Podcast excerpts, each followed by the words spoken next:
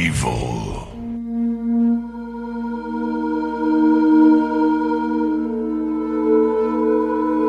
E aí, velhos e velhas, eu sou o Caio Hansen e você está ouvindo o Jogo Velho, podcast sobre jogos antigos que faz parte da revista Jogo Velho. E aqui comigo em Raycon City. Olá, aqui é a Sora. Aoba, velhos e velhas, aqui é o Lucas. Aqui é o Ítalo Chianca. Então pegue sua shotgun, porque hoje vamos falar de Resident Evil.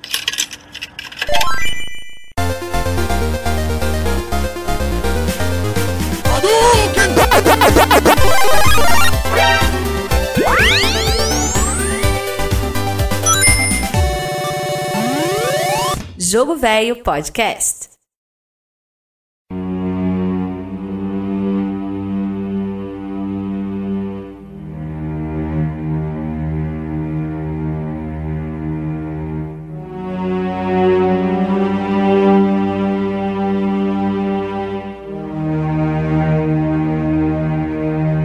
Pessoal, deve ter uma galera aí enlouquecida. Porque não falamos de Play 2, mas falamos, estamos falando de Play 1 hoje aqui, que também é raridade. São poucas as vezes que a gente falou de Play 1 aqui. Pô, eu adoro. Eu mesmo tô esperando isso, hein? Só o Lucas. Ó, de cara, gente, ouviram essa voz? Quem acompanha as lives do Jogo Muito Velho sextas-feiras aí, ó, reconheceu a voz do Luqueta da galera. Só eu que invento esses apelidos pro Lucas. Nenhum cola, nenhum pega. Galã supremo do jogo velho. O cara mais lindo da, da, da comunidade jogo de jogos antigos do mundo. Posso dizer O isso? mais bonito do jogo velho é fácil, né? Porque Ai, meu Deus do céu, esse título não vale nada. Lucas, bem-vindo. É muito bom ter você aqui. A gente já tinha falado que teria mais Lucas aqui, Lucas começaria a vir aqui pra que comece a ter RPG nessa bagaça, mas a estreia não foi com RPG, né, Lucas? Pô, é, eu fico triste de não estar falando de RPG hoje, Então mas embora, fico muito cara. feliz de Então pode ir estar embora, aqui com então. vocês, cara. Foi fácil. É, Sacanagem. vambora. Não, fica aí, fica aí. Ah, não, o Wade que me lembrou, cara, pô, vamos chamar o Lucas nesse porque ele manja de. Ele curte Resident Evil. Eu falei, perfeito, melhor estreia do que falar do jogo que gosta, não tem, né, cara? Ah, com certeza. Resident Evil foi um jogo que eu joguei bastante ali na começo da minha adolescência, né? Eu não falo na infância porque eu demorei pra ter o meu PlayStation, mas joguei muita coisa ali na minha adolescência. Eu também fui na adolescência, cara, até porque eu sou um pouco mais velho. Mas eu não sou tão mais velho que você, né? Não, eu acho que não, dois, três anos, né? É, eu tenho. Eu vou fazer 33 agora. Você tem quantos anos? Ah, eu tenho 31. E você, Sora, tem quanto mesmo? Esqueci, é 31, né? Também. Sim. E o Ítalo tem, 20, tem 30, né, Ítalo? não, 29 ainda? 22. Ixi, fala sério, tem 29, cara? Então eu tenho Não. 25. Qual a tua idade, Ítalo? 31. Eu lembro da idade do Ítalo aqui do jogo velho porque ele nasceu quase. A gente nasceu quase no mesmo dia, assim, é cinco Mas sabe o que dias eu de faço? diferença. Eu faço confusão, Lucas, porque o Ítalo nasceu um ano antes da Sora. É isso que me confunde. Se não me engano, confirma aí, Ítalo, você é de 6 de fevereiro, né? Exatamente. Agora, Ah, isso aí é que é um início do ano. de jogo velho, que sabe até a data do meu nascimento. Sim, velho. Eu sou de 1 de fevereiro de 1990, velho. É cinco Ah, é que- dias é de que, diferença é que de um início pro do outro. ano dá essa confusão mesmo, que a gente pensa que é um ano, mas é Não, outro. Lucas, membro do jogo velho fixo e, re... e soba aí, hashtag fora Aide. Ah, não começa não. Aqui chega disso, chega disso. O Ítalo já quer instaurar o caos já. É, não, esse cara aí, não sei nem quem tá fazendo esse projeto ainda, cara. Acho que com o Luquinhas aqui a gente pode até fazer a troca dele, né? Acho que seria uma boa. Porque o cara só vem falar de Super de Mario, Mario, Mario, Mario. Pô, não aguento mais falar de Mario aqui. Você sabe que, que eu não falo mais só de Mario, né? Eu aderi agora, a minha, fra- minha frase marcante do jogo velho é Cormano. Depois, depois A falam de frase é isso, formando. É, Cormano. Minha frase é Cormano. Minha frase é Cormano. Rapaz, vale nada esse cara. Cara, vamos falar do tema. Resident Evil. Resident Evil tá atrasado a gente falar disso aqui, porque é um jogo super importante. É uma das franquias mais importantes dos videogames até hoje, assim, ela voltou recentemente a ter o alarde e, e com tudo, assim, porque ela ficou um tempo em baixa, né? O pessoal, é, joguei meio ruim, mas tá com tudo agora Resident Evil. Tá completando 25 anos nesse mês de março de 2021. E o primeiro jogo explodiu cabeças literalmente, né? Porque rolava isso no jogo. Mas do, dos jogadores, cara. Porque ela não criou, mas ela popularizou o gênero, gênero survival horror, né, cara? E tudo que veio depois do gênero era um quase clone de Resident Evil. Então é muito importante pra, pra história dos videogames. Ah, com certeza. É interessante, né, que mesmo você pegando jogos que não tem nada a ver, pega Silent Hill de Play 1 ali, por exemplo, não tem absolutamente nada a ver com Resident Evil, mas todo mundo faz essa comparação. Porque Exatamente. Resident Evil é um que determinou o que o gênero é, né? Cara, Silent Hill, eu acho que é um dos mais associados, assim como filho de Resident Evil, cara. É o que eu mais ouço. E mesmo não tendo nada a ver, tem um pouco a ver sim, cara. Você sabe, aquela aura, aquela, aquela essência, assim, os jogos. O que, que tinha de jogo de terror antes, cara? Tinha uma coisa ou outra, né? E depois do Resident Evil explodiu. Toda hora tinha um jogo que dava, dava medo. Uh, até jogos que não são necessariamente de terror, mas que tinha aquela pegada do próprio Shinji Mikami envolvido também. Por exemplo, o Dino Crisis, cara, era Resident Evil com dinossauro. Oh, ponto. Não com tinha o que tirar ali, né? É. Até, até RPG, o Parasite Eve, que a gente falou outro dia aí, é, na trinca da Sora. Inclusive, a gente tá chegando na trinca do Ítalo, hein? Se prepara, hein? Tá chegando aí. Ave Maria. É um jogo- Eu escolhi o jogo Cormano, né? É o jogo. Cormano, vou falar três vezes do Cormano. o Parasite Eve Sem spoilers, hein? Ele tem, ele tem uma, uma, uma- muita influência do Resident Evil, cara. Eu vejo muita influência ali, apesar de ser outra proposta, né? Então, é um, quando o jogo, acho que quando o jogo ele vira um formador de opiniões, não, mas um, um- um- que dita as regras, como Street Fighter 2 foi para os jogos de luta, como o Mario foi para plataforma, Resident Evil foi pro Survival Horror, né, cara? Então, é uma franquia muito importante, cara, muito importante mesmo. É, Você sabe que o jogo fez sucesso e revolucionou quando ele vira quase um adjetivo, né? Você pega Parasite Evil, Dino, Dino Crisis e diz, rapaz, é tipo um Resident Evil com dinossauro. Tipo um Resident É, Evil é. paranormal. Ele é um, um modelo a ser seguido. E é o parâmetro de comparação. Exatamente, perfeito, Ítalo. Mas isso tudo saiu da cabeça de um cara que não era lá muita coisa, digamos assim, pra indústria antes, e que depois do Resident Evil virou um dos maiores produtores aí, cara. Produziu muita coisa bacana, que é o Shinji Mikami, que já é uma lenda dos videogames também, né? É, hoje você fala em Shinji Mikami e o pessoal logo associa, né? Jogo de terror. Pois é, e- mas não começou assim, né, Sora? Isso que é o mais irônico. O cara, ele. Pra fazer uma analogia de cara, fazer uma analogia do cara, mas de cara, vocês entenderam, né? ele estudou na Universidade do Shisha, que é um, acho que é assim que se pronuncia. Que é a mesma universidade onde se formou o Gunpei Yokoi, cara que criou o Game Boy. Então, assim, já vê que dali só sai gênio, né? Quer dizer, não sei se só sai gênio, mas saíram dois gênios dos videogames aí. E o cara entrou na Capcom pra fazer um joguinho de quiz pro Game Boy, cara. Um tal de Capcom Quiz Hatena no Daiboken. Imagina, primeiros projetos, né, galera? Primeiro projeto é sempre um negócio meio zoado, né? Ah, cara, o primeiro projeto é sempre assim, né? A gente vai onde dá. Assim, a gente começa, nossa, eu vou fazer isso, fazer aquilo, fazer aquilo. Nossa, eu vou fazer um, um Horizon Zero Dawn aqui da vida, velho. É aí que você começa a ver durante o Pega um puzzle, né? É, tu você, chega ali com um jogo da velha, cara. Não, e o pior é que esse jogo quase foi cancelado, porque assim, a Capcom queria que ele ficasse pronto em um mês. No fim, ele levou dois meses pra terminar o jogo e ainda precisou de um terceiro mês pra tirar os bugs. Então a Capcom por pouco não cancelou o primeiro jogo do Shinji Mikami. Caraca, esse maluco não serve pra gente, não. Olha só, o cara demorou o dobro dos outros, pô. Ainda fez o bagulho com defeito? Não, caraca. Certeza que teve esse papo lá dentro, cara. Com Quem certeza. diria velho. que o cara depois ia fazer o que fez, né? Porque depois desse quiz, é, ele meio que entrou de cabeça ali nos projetos da Disney, cara. Eu acho que melhor vitrine não há, né? Jogo da Disney, mesmo quando é ruim, o pessoal quer ver qual é. Porque os personagens são carismáticos. Ele fez aquele jogo do Roger Rabbit, o Who Framed Roger Rabbit, pra Game Boy. E ele fez dois jogos importantíssimos da, da, da Disney pro Super Nintendo, que foi o Aladdin, em 93, que a gente fez aqui um versus de Aladdin de Mega e de Super, episódio super polêmico, onde o Ítalo tava ali com todo o seu ódio destilado ali. Claro, Foi um né? dos melhores episódios de todos. E fez um outro clássico, que acho que esse aí, pessoal, até hoje tem uma galera que cultua esse jogo, que é o Goof Troop, em 94, que é baseado na animação que aqui no Brasil chamou Turma do Pateta, né? Passou aqui no Disney Club e tal, que era a história do Pateta com seu filho, Max. Que era um jogo super de puzzle, né, cara? Era aqueles jogos que tinha no celular da Nokia, sabe? Que você vai jogando as caixinhas pro canto até botar no, no, no ponto certo, assim, pra abrir novos, novos ambientes. Só que isso com carisma do Pateta, né?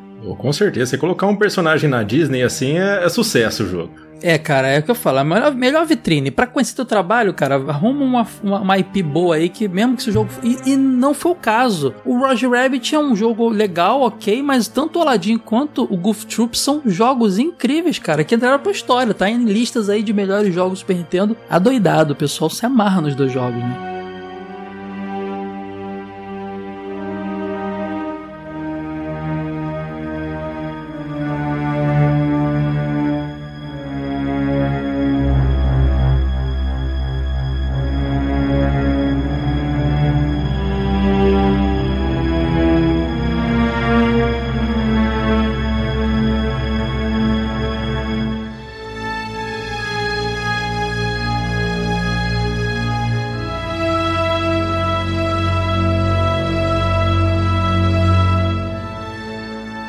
Está ouvindo o Jogo Velho Podcast.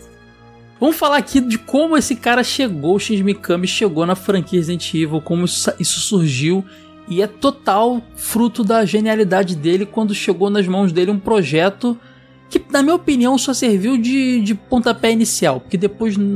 Porque assim, o Famicom teve um jogo chamado Sweet Home, que saiu em 89 e inclusive saiu junto com um filme. Ele é baseado no filme ou o filme é baseado nele? Ninguém sabe dizer, né, Sora? É, na verdade eles saíram quase simultaneamente, então provavelmente foi assim aqueles jogos que são feitos baseados no filme, porém baseados no roteiro e não no filme em si, sabe? É, um para vender o outro, na real. acredito é. que seja o, o jogo para vender o filme porque a, a, indústria de cinema era maior do que a indústria de jogos na época, né? Sim, olha que gênio, velho. O cara já usava produtos transmediáticos antes de, de virar moda. Sim.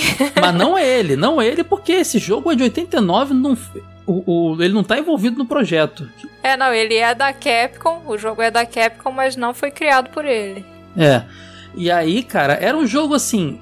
Você vai no Wikipedia da vida, eles, eles colocam como RPG eletrônico e terror psicológico. Ele tem uma pegada meio JRPG aí, Lucas, você que curte. Aquela visão de cima, os bonequinhos bonitinho, aquela lance por turnos. Ele é meio RPGzão mesmo, né, cara?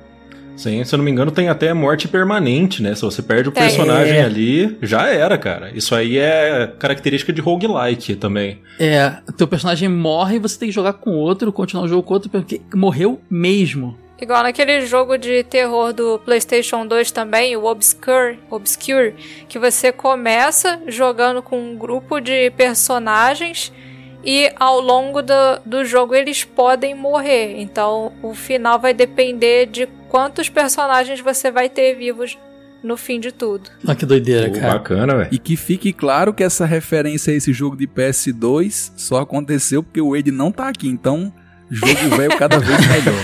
Temos que comentar aqui, fazer só uma pausa aqui, fazer um jabá, momento Caio Botini, eu tô incorporando o Age aqui, que apoiador tem um podcast exclusivo chamado Fase Secreta, que só apoiador pode ouvir. E o último episódio que saiu, a semana agora, semana agora da gravação, né? Porque na real a gente não vai lançar. Vocês entenderam. é, eu e Ítalo fizemos o episódio e como só tinha eu e ele, tocamos o terror. O tema foi Play 2, PS2 todinho. Falamos de PS2 no jogo, episódio inteiro. Então, o, o Age acho que ficou meio revoltado. Ele engoliu a seco, sabe? Não tinha, tinha que lançar o prazo. Eu, eu só comuniquei ele na. Pronto, eu falei, Age, aqui tá, pode publicar. Aí ele ficou olhando assim, seu safado, ele, ele só não sei o quê. quando tava preparando a postagem, deve ter ficado maluco. É, vencemos a tirania, poder ao povo, dominamos aqui, o proletariado venceu. ah, se ele for vingativo aí, ele deve estar tá preparando as cartinhas de demissão. É. Se no próximo é. podcast o Ítalo e o Caio não estiverem mais, você já sabe o motivo.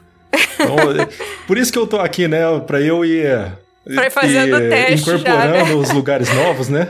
Vocês estão achando o Wade meio sumido? A gente tá dominando o negócio, rapaz. Aqui a gente vai. Como é que vai cortar a cabeça do rei? Não tem uma história dessa aí que cortaram a cabeça do rei? o povo. Ah, quando ele ouvir isso aqui também vai ficar revoltado. Ei, a gente te ama, Ed. Beijo. Vamos continuar a falar de Resident Evil, cara.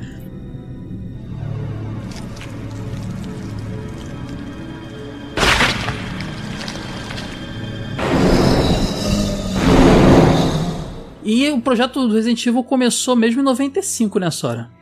É, sim. Em 95, o produtor da Capcom, Tokuro Fujiwara, conta, é, contratou o Mikami para dirigir um jogo de terror no PlayStation que seria similar a esse Switch Home de 89 que a gente tinha comentado. Exato. Então, só tem uma informação aí que é interessante: eles não planejaram de ser no PlayStation.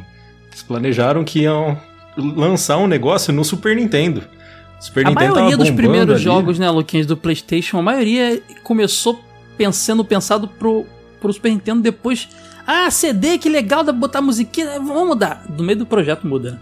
Sim, com certeza. E sem contar que é uma, é uma decisão que, por exemplo, a minha franquia favorita, vocês já devem saber, né? Final Fantasy. Eles fizeram a mesma decisão de passar do Super Nintendo pro PlayStation. Uhum. Tem a questão econômica aí no meio também, né? Os três CDs ali do, do Final Fantasy VII custavam menos do que um cartucho na época. Que era o cartucho proprietário. A Nintendo vendia, né? Então ela cobrava o que ela quisesse, safada. Com certeza. É. Então isso aí influenciou muito aí pra popularização do PlayStation, né? Sim. E que foi uma coisa boa. Se o jogo tivesse saído pra Super Nintendo, provavelmente a gente não teria aí o, a- os voice actings ali horríveis que a gente fala tanto, né? Exatamente. Não, e, e, assim, interessante, dá pra ver bem que o projeto realmente era- tinha intenção de fazer um novo Switch Home. Eu acredito até que no, nas primeiras conversas, isso aí é um achismo meu. A ideia talvez fosse até usar o nome ou algo do tipo, porque talvez o, o, o, o, Mikami só foi evoluindo tanta ideia que ele mudou. É, assim, tem um detalhe interessante que esse produtor que contratou o Mikami, o Tokuro, ele foi o diretor do Switch Home. Aí, ó, tá vendo? E, e outra coisa, se você reparar, tem elementos pra caramba ali que você. Além do terror e tudo mais. Cara, uma coisa básica que é um símbolo de Resident Evil, os primeiros pelo menos, que tem ali, é aquela tela de carregamento que é uma porta se abrindo. Tinha no Switch Home isso. Sim. Entendeu? Era uma grande saída pro Resident Evil? Era, mas já também é uma referência é, é estética que já tinha no jogo. Cara, é interessante que essa porta foi parar ali por questão de loading, né? Os caras não, Sim, não tinha saída, como né? carregar e o- o- pré-renderizar a sala. Eles resolveram que iam fazer pré-renderizado porque acharam a estética mais bonita ali em comparação a outros jogos.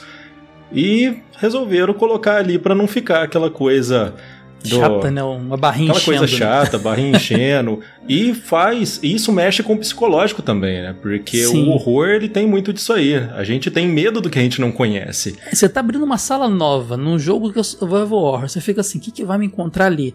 Ainda tem uma, uma ceninha da porta abrindo devagar, rangendo. Cara, isso aí só contribui pra, pra, pra narrativa do jogo. E, poxa, uma mais genial e tão genial quanto a fumacinha do Silent Hill? Silent Hill também, que também era uma forma de, mex- de ocultar esse load da, do- da cena, né? Essa questão da porta ainda, ela vem de resquícios do, das primeiras versões do que seria esse remake do City Home. Porque depois que ele saiu do Super Nintendo, a produção começou no PS1, mas seria um jogo em primeira pessoa. Então essa visão que você tem da porta abrindo ainda é resquício do desenvolvimento que pensava o jogo como se fosse em primeira pessoa. Tem até demos e imagens que vazaram da época dessa época de desenvolvimento. Ah, essa questão da, da fumaça ali no, no Silent Hill também é muito interessante.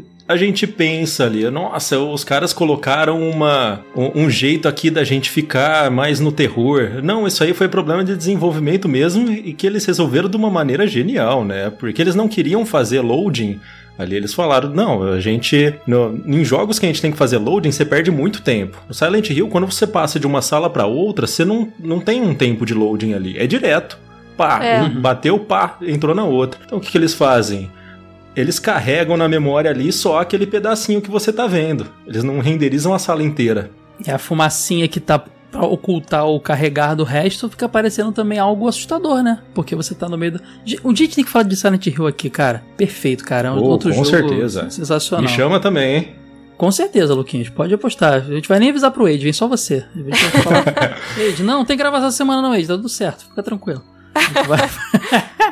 Ah, é. Mas então, galera, o Luquinhas já puxou um detalhe que eu acho muito interessante de ser mencionado também, que é o lance do, do, do pré-renderizado, né? Que é um negócio que era muito presente também no PlayStation. A gente viu isso também no Donkey Kong, né, Country, porque você tinha sprites pré-renderizados e agora você tinha cenários pré-renderizados. Bom, basicamente é porque você tem limitações de memória em todo o hardware, né? Então você precisa começar a colocar algumas técnicas ali para otimizar o carregamento, porque você pode fazer o jogo mais bonito do mundo, mas se ele for carregado em tempo real, assim, eu vou renderizar tudo ali enquanto o jogador tá se movendo, cara, aquilo lá vai ficar pesado pra caramba, né? E a gente tá falando de uma época que um, um CD, um cartucho ali era uma mídia extremamente limitada, né? Então você tinha. Quanto que era um memory card, cara? Eu nem sei quantos megabytes tinha num memory card. O de Play 2 eu lembro que são 8 megabytes. 1 mega, cara. De Play 1 tinha, tinha 1 megabyte no, no memory card. Pelo menos os que eu tinha aqui era de 1 mega. Pô, então, velho, você tá falando de um memory card de 1 mega, você tá falando de um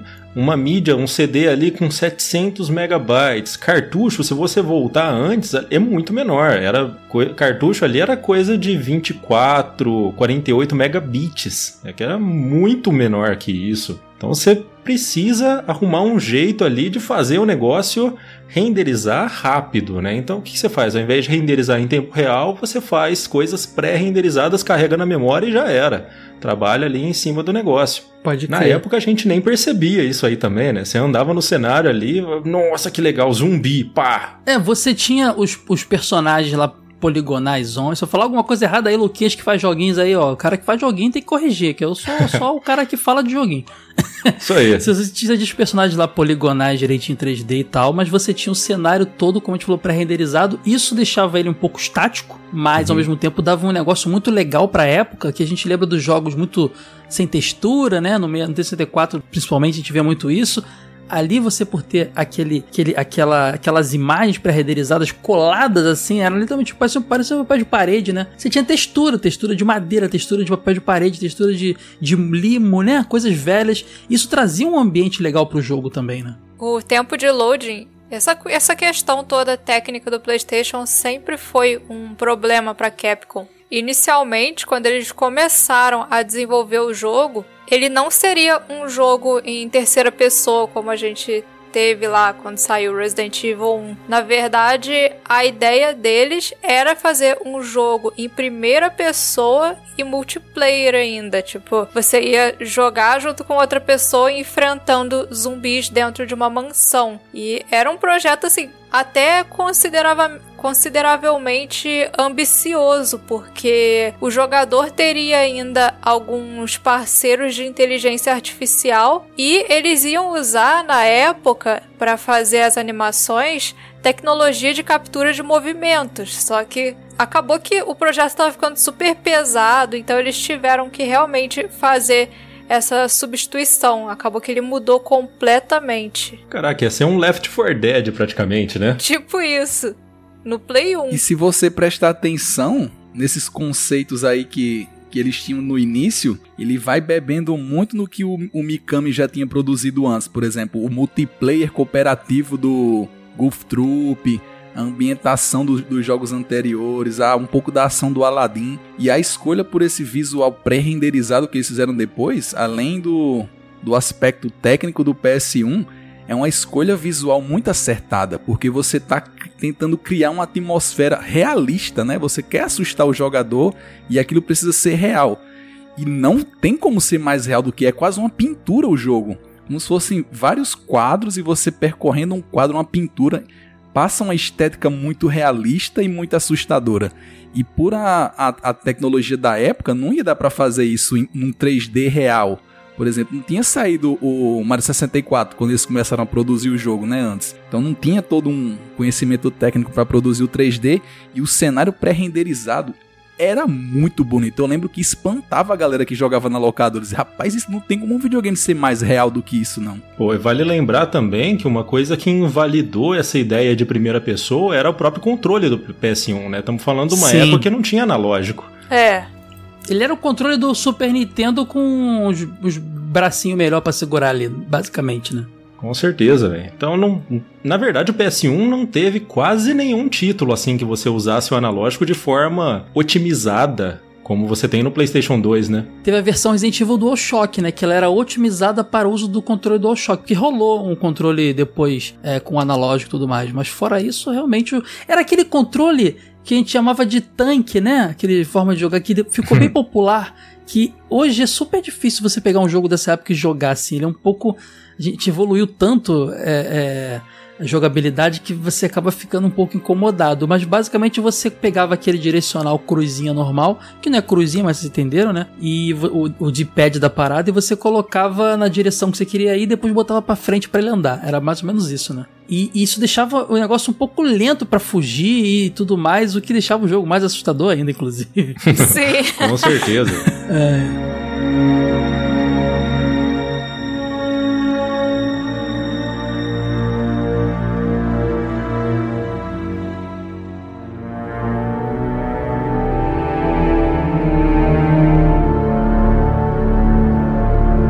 Cara, o Ítalo falou que é da locadora, e eu tô curioso porque ele me disse que tem uma história muito frustrante da locadora lá com Resident Evil. Rapaz, a gente quando fala assim desses jogos mais tradicionais e do auge das locadoras, por exemplo, o Resident Evil, esse primeirão aí, ele não tem o selo sucesso da locadora do Tadeu não, porque esse jogo ele não fez sucesso na locadora e é por um motivo muito exótico. Se você pegar a capa desse primeiro Resident Evil é o Chris com uma arma zona gigante, né? Como se fosse uma capa de um filme de ação do Rambo. Quando você ia na, na prateleira dos jogos de CD de PS1, que você via essa capa aí, você imaginava, não, vai ser um jogo de tiroteio frenético, de ação 24 horas e, e tudo uma explosão e bomba. 24 e horas, cara? Você ia fazer corujão na locadora, levar colchonete pra lá? Aí quando. e aí quando você pegava e colocava o jogo, era todo aquele lance cadenciado, com zumbi, jogo de terror, nada de tiroteio frenético. Então Tadeu tinha pavor de Resident Evil, porque sabe que quem botava para jogar, que passasse ali 20, 30 minutos ia ia pedir para trocar. E quem frequentou locadora sabe que não tem esse negócio de troca-troca não. Você tem que botar um jogo e jogar ali uns 20, 30 minutos para poder trocar de jogo de novo. Aí o cara escolhia achando que ia ser ação, aí ficava, vamos, Tadeu, deixa eu trocar de jogo, isso é ruim demais. Passou batido Resident Evil na locadora, não fez sucesso esse primeirão aí, a galera não curtiu. Antes de você continuar, deixa eu aproveitar que a gente não fez o bloquinho muito importante que sempre tem, que é como você conheceu. Nessa sua história, me fala como você conheceu Resident Evil, então aproveita. Ah, muito bom o meu primeiro contato com o jogo não foi com o jogo. Ele pediu pro Tadeu pra jogar, né? E se arrependeu, né? não, foi o filme, né? Não, foi uma revista da Gamers que tinha uma capa ah, tá. que era só a cara do zumbi. E eu lembro que ela tinha matéria sobre o The King of Fighter 97. E essa revista foi a primeira revista de videogame que eu comprei. Uma Gamers com a capa da, que era a cara de um zumbi do primeiro Resident. Essa revista, inclusive, eu dei de presente pro Wade. Até hoje ele guarda lá com carinho. Carinho nada, tá cheio de, de espinho é, colado igual o voodoo, pra você sentir dor. Vendeu, então. Né? Vendeu nos grupos de colecionador. Muito bom, eu quero saber então da Sora. Sora, o seu primeiro contato com esse jogo, com essa franquia ou com o jogo, pode ter sido outro também, né? não o primeiro. É, então, o meu primeiro contato com a franquia, eu sempre, curiosamente, tenho contato com os segundos jogos antes dos primeiros. E o meu primeiro contato foi com um, uma demo do Resident Evil 2 de PC. Caraca, que, que loucura. PC. Sora sempre, sempre exótica, Sim. né, na, na, nessas histórias. Eu comecei a jogar, instalei lá a demo, né? Aí começou aquele jogo assim. Resident Evil 2 de PC, você começa no meio do, de uma rua pegando fogo e já vindo um monte é. de zumbi, né? Então eu nem preciso dizer que eu não fui muito longe, porque. Cara, é extremamente frustrante esse começo. Aí você falou assim, mãe, olha que jogo fofinho, bonitinho a minha cara. Foi isso, né? Não, foi, foi extremamente frustrante, porque eu não sabia como movia o boneco, eu não sabia como é que atirava, então eu custei para conseguir sair daquela primeira tela do jogo. Sem contar que, por ele não ser. Na época eu tava acostumado a jogar esses jogos em terceira pessoa, que você vê o boneco por trás e você tem que andar é, pra frente dele, né? Você tem uma visão frontal. Só que essa parte você começa meio que vendo o seu personagem de frente. Então foi muito bizarro porque eu não sabia o que fazer para sair daquela tela. Eu tentava ir para Uhum. trás, mas me bloqueava, então foi um desastre. Meu primeiro contato com Resident Evil foi desastroso assim. Mas o 1 você foi conhecer então logo em seguida do 2 ou demorou um pouco mais? O 1 eu fui conhecer logo depois, no Play 1. Aí eu comprei o CDzinho lá do primeiro Resident, aí eu fui jogar. Só que aí eu já sabia qual que era a vibe da franquia, né? Então já foi mais Uhum. tranquilo. Saquei. E você, Luquinhas, como é que você conheceu a franquia ou esse jogo? Qual foi o primeiro? Cara, incrivelmente, eu não lembro o que veio primeiro, mas eu acho que foi o jogo, porque eu tenho uma história da revista também. Eu tive uma revista de Resident Evil. Cara, foi até engraçado. É, Essa história da revista é até engraçado, assim, porque eu discuti com o meu amigo sobre o nome do jogo, né? Na revista estava escrito Biohazard Ah, e ele falou: Eu é. tenho esse jogo, chama Resident Evil. Não, é Biohazard. Aqui, ó, tá, tá na revista. A gente não mencionou que a franquia no Japão, seu país de origem, é Biohazard, e nos Estados Unidos e o resto do mundo, né? Pelo menos no ocidente, foi lançado como Resident Evil porque dizem que foi mudado semanas antes do lançamento e era por questões de direitos é, autorais e tal. Muita gente atribui a banda Biohazard, né? Que era por causa da banda. Mas nunca foi confirmado se era por isso. Mas por causa de direitos eles mudaram, né? Ah, na verdade, porque já era um título. Era um título complicado de licenciar. Mas, se eu não me engano, tinha um outro jogo com esse nome também, É sabe? um jogo da SEGA. É. Um shoot 'em up. Então ia ser um nome complicado de, de licenciar. Mas uma coisa engraçada é como eles chegaram nesse nome, Resident Evil. Porque aí você pensa, não, deve ter tido todo um. Uma equipe Estudo, né? especializada em marketing, é, fez o estudo ali de mercado, vamos ver.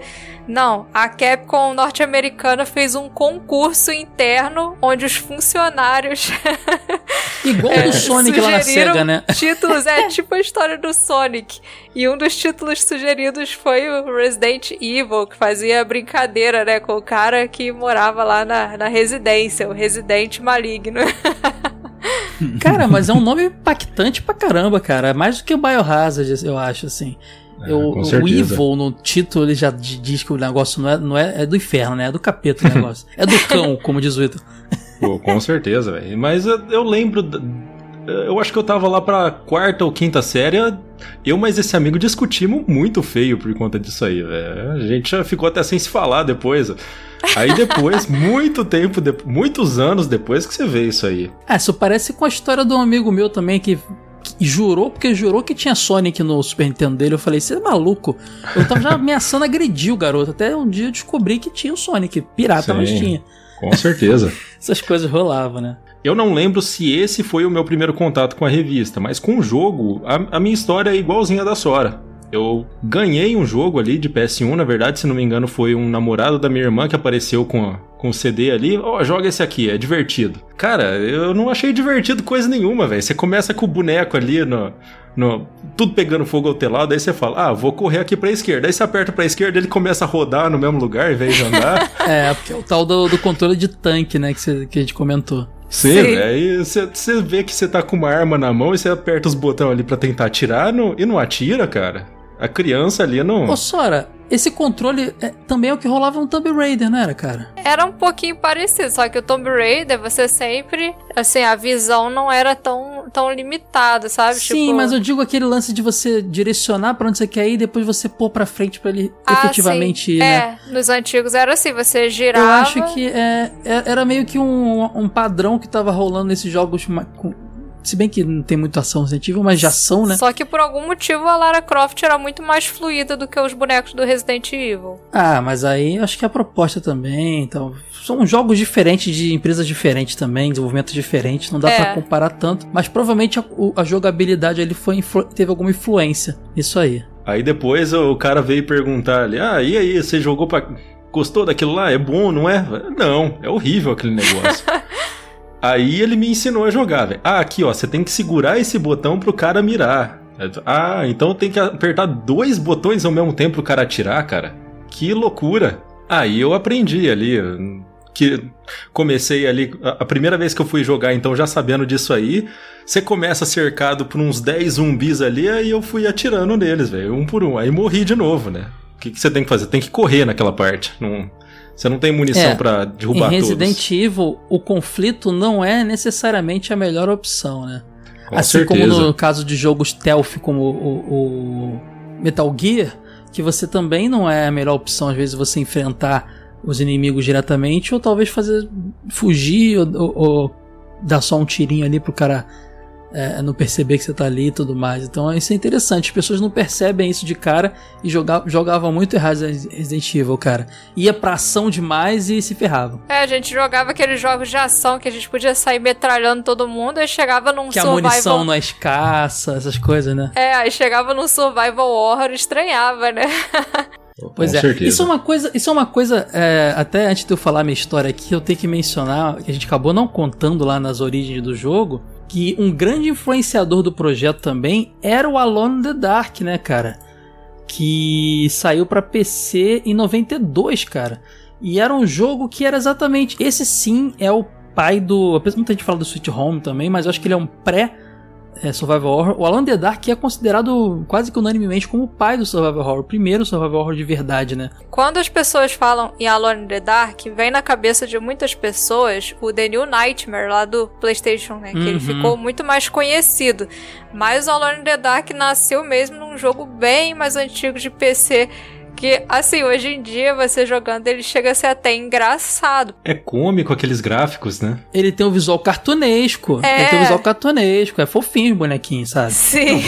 Falando de influências aí de, de survival horror, uh, fazendo umas pesquisas muitos anos atrás sobre esse gênero, eu achei também um de 1909 1981 que chama 3D Monster Maze. Cara, é basicamente aqueles gráficos de, de RPGs da década de 80 para computador que você en- entrava em labirintos e saía andando. Veio um dinossaurinho de pixel atrás de você, cara. É uma comédia aquilo lá. E eles chamam de survival horror também. Ah, tem um jogo chamado Haunted House do Atari 2600 também que o pessoal associa a isso.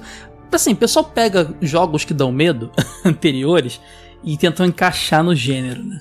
Mas, pô, Alone in the Dark tinha tudo que a gente viu Resident Evil, cara. Era uma mansão, você tinha que resolver é, é, puzzles e fugir de assombrações e tudo mais e resolver o caso do negócio. Inclusive, assim como Resident Evil é, a gente vai contar já já, e isso aí provavelmente foi uma grande influência tirada do Alone in the Dark, você também escolhia entre um homem ou uma mulher pra jogar. Não tinha aquela grande diferença de história entre os dois no Alone in the Dark, pelo menos não eu me lembre, mas também você tinha esse negócio. Eu vejo o caso do Resident Evil isso aprimorado. Então é nitidamente um influenciador bem forte do Resident Evil. Com certeza. Falou bonito. Ah, E, e, e não é só isso não, cara. O que, que influenciou muito Alone in the Dark e, e respingou Resident Evil também? Lovecraft, né, Sora? Sora e, e, e, e Luquinhas, estavam comentando em off aqui. Lovecraft, aquelas histórias de terror lá, meio até. Como é que eu vou dizer? É, é- é agoniantes, né? É é mais um terror psicológico às vezes. Do Lovecraft influenciaram muito, influenciou muito os dois jogos. né? Aquele horror que eles chamam é mais horror psicológico. Lovecraft É. também tem a questão do horror cósmico que influencia muito, apesar do Resident não ser horror cósmico. Oh, com certeza. O Lovecraft ficou muito conhecido aí por conta desse horror cósmico e o desprezo pela raça humana, né? O cara é polêmico, você lê as obras dele hoje. O cara era extremamente racista.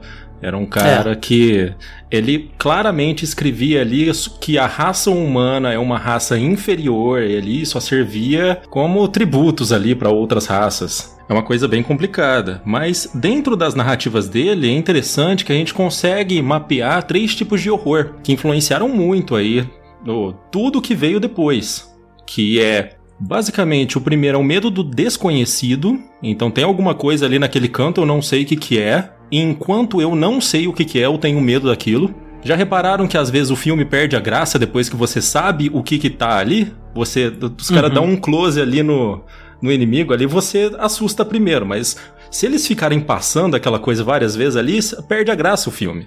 É. Então isso acontece É, muito. isso é total o- a, a essência do, do survival horror, né, cara? Com Aquele negócio que não é muito claro, assim, do que, que você tá enfrentando. Tem aquele inimigo que aparece várias vezes no jogo, mas em pequenos momentos você fala, cara, que que é essa coisa? Você vai voltar depois? Isso é muito presente também, né, cara? Com certeza. Aí um segundo medo seria um medo do, do eu interior.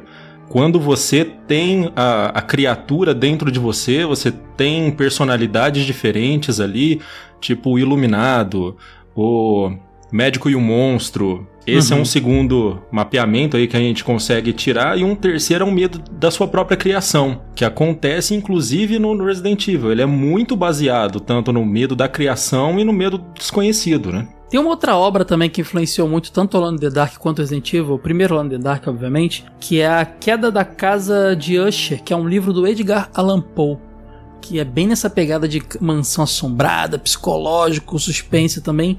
Temos que dar esse crédito aí pro Allan Poe, essa obra que influenciou bastante. É, que o Paul também ele é outro escritor influente pra caraca quando você fala em terror, né? Pena que quando Resident Evil virou filme foi na mão do W.S. Anderson lá e deu, deu aquela, virou aquela papagaiada lá, né? Ah, não, se começar a falar do, do filme do Resident Evil, eu vou embora. Antes, no final, a gente vai mencionar um pouquinho, segura a onda aí. Bem pouquinho.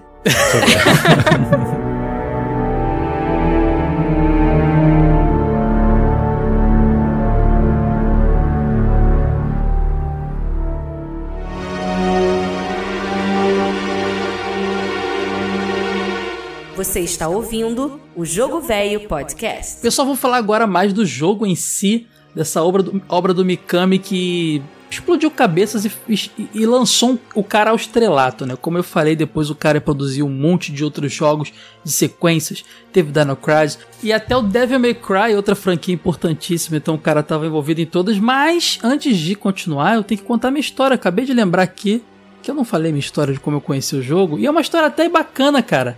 E já, já pode, já serve como pontapé pra gente começar a contar sobre o jogo. Eu lembro que eu tinha meu Mega Drivezinho e jogava Super Nintendo frequentemente na casa de amigos e locadora, e esse era o meu universo. O resto eu sabia que tinha por revista de videogame.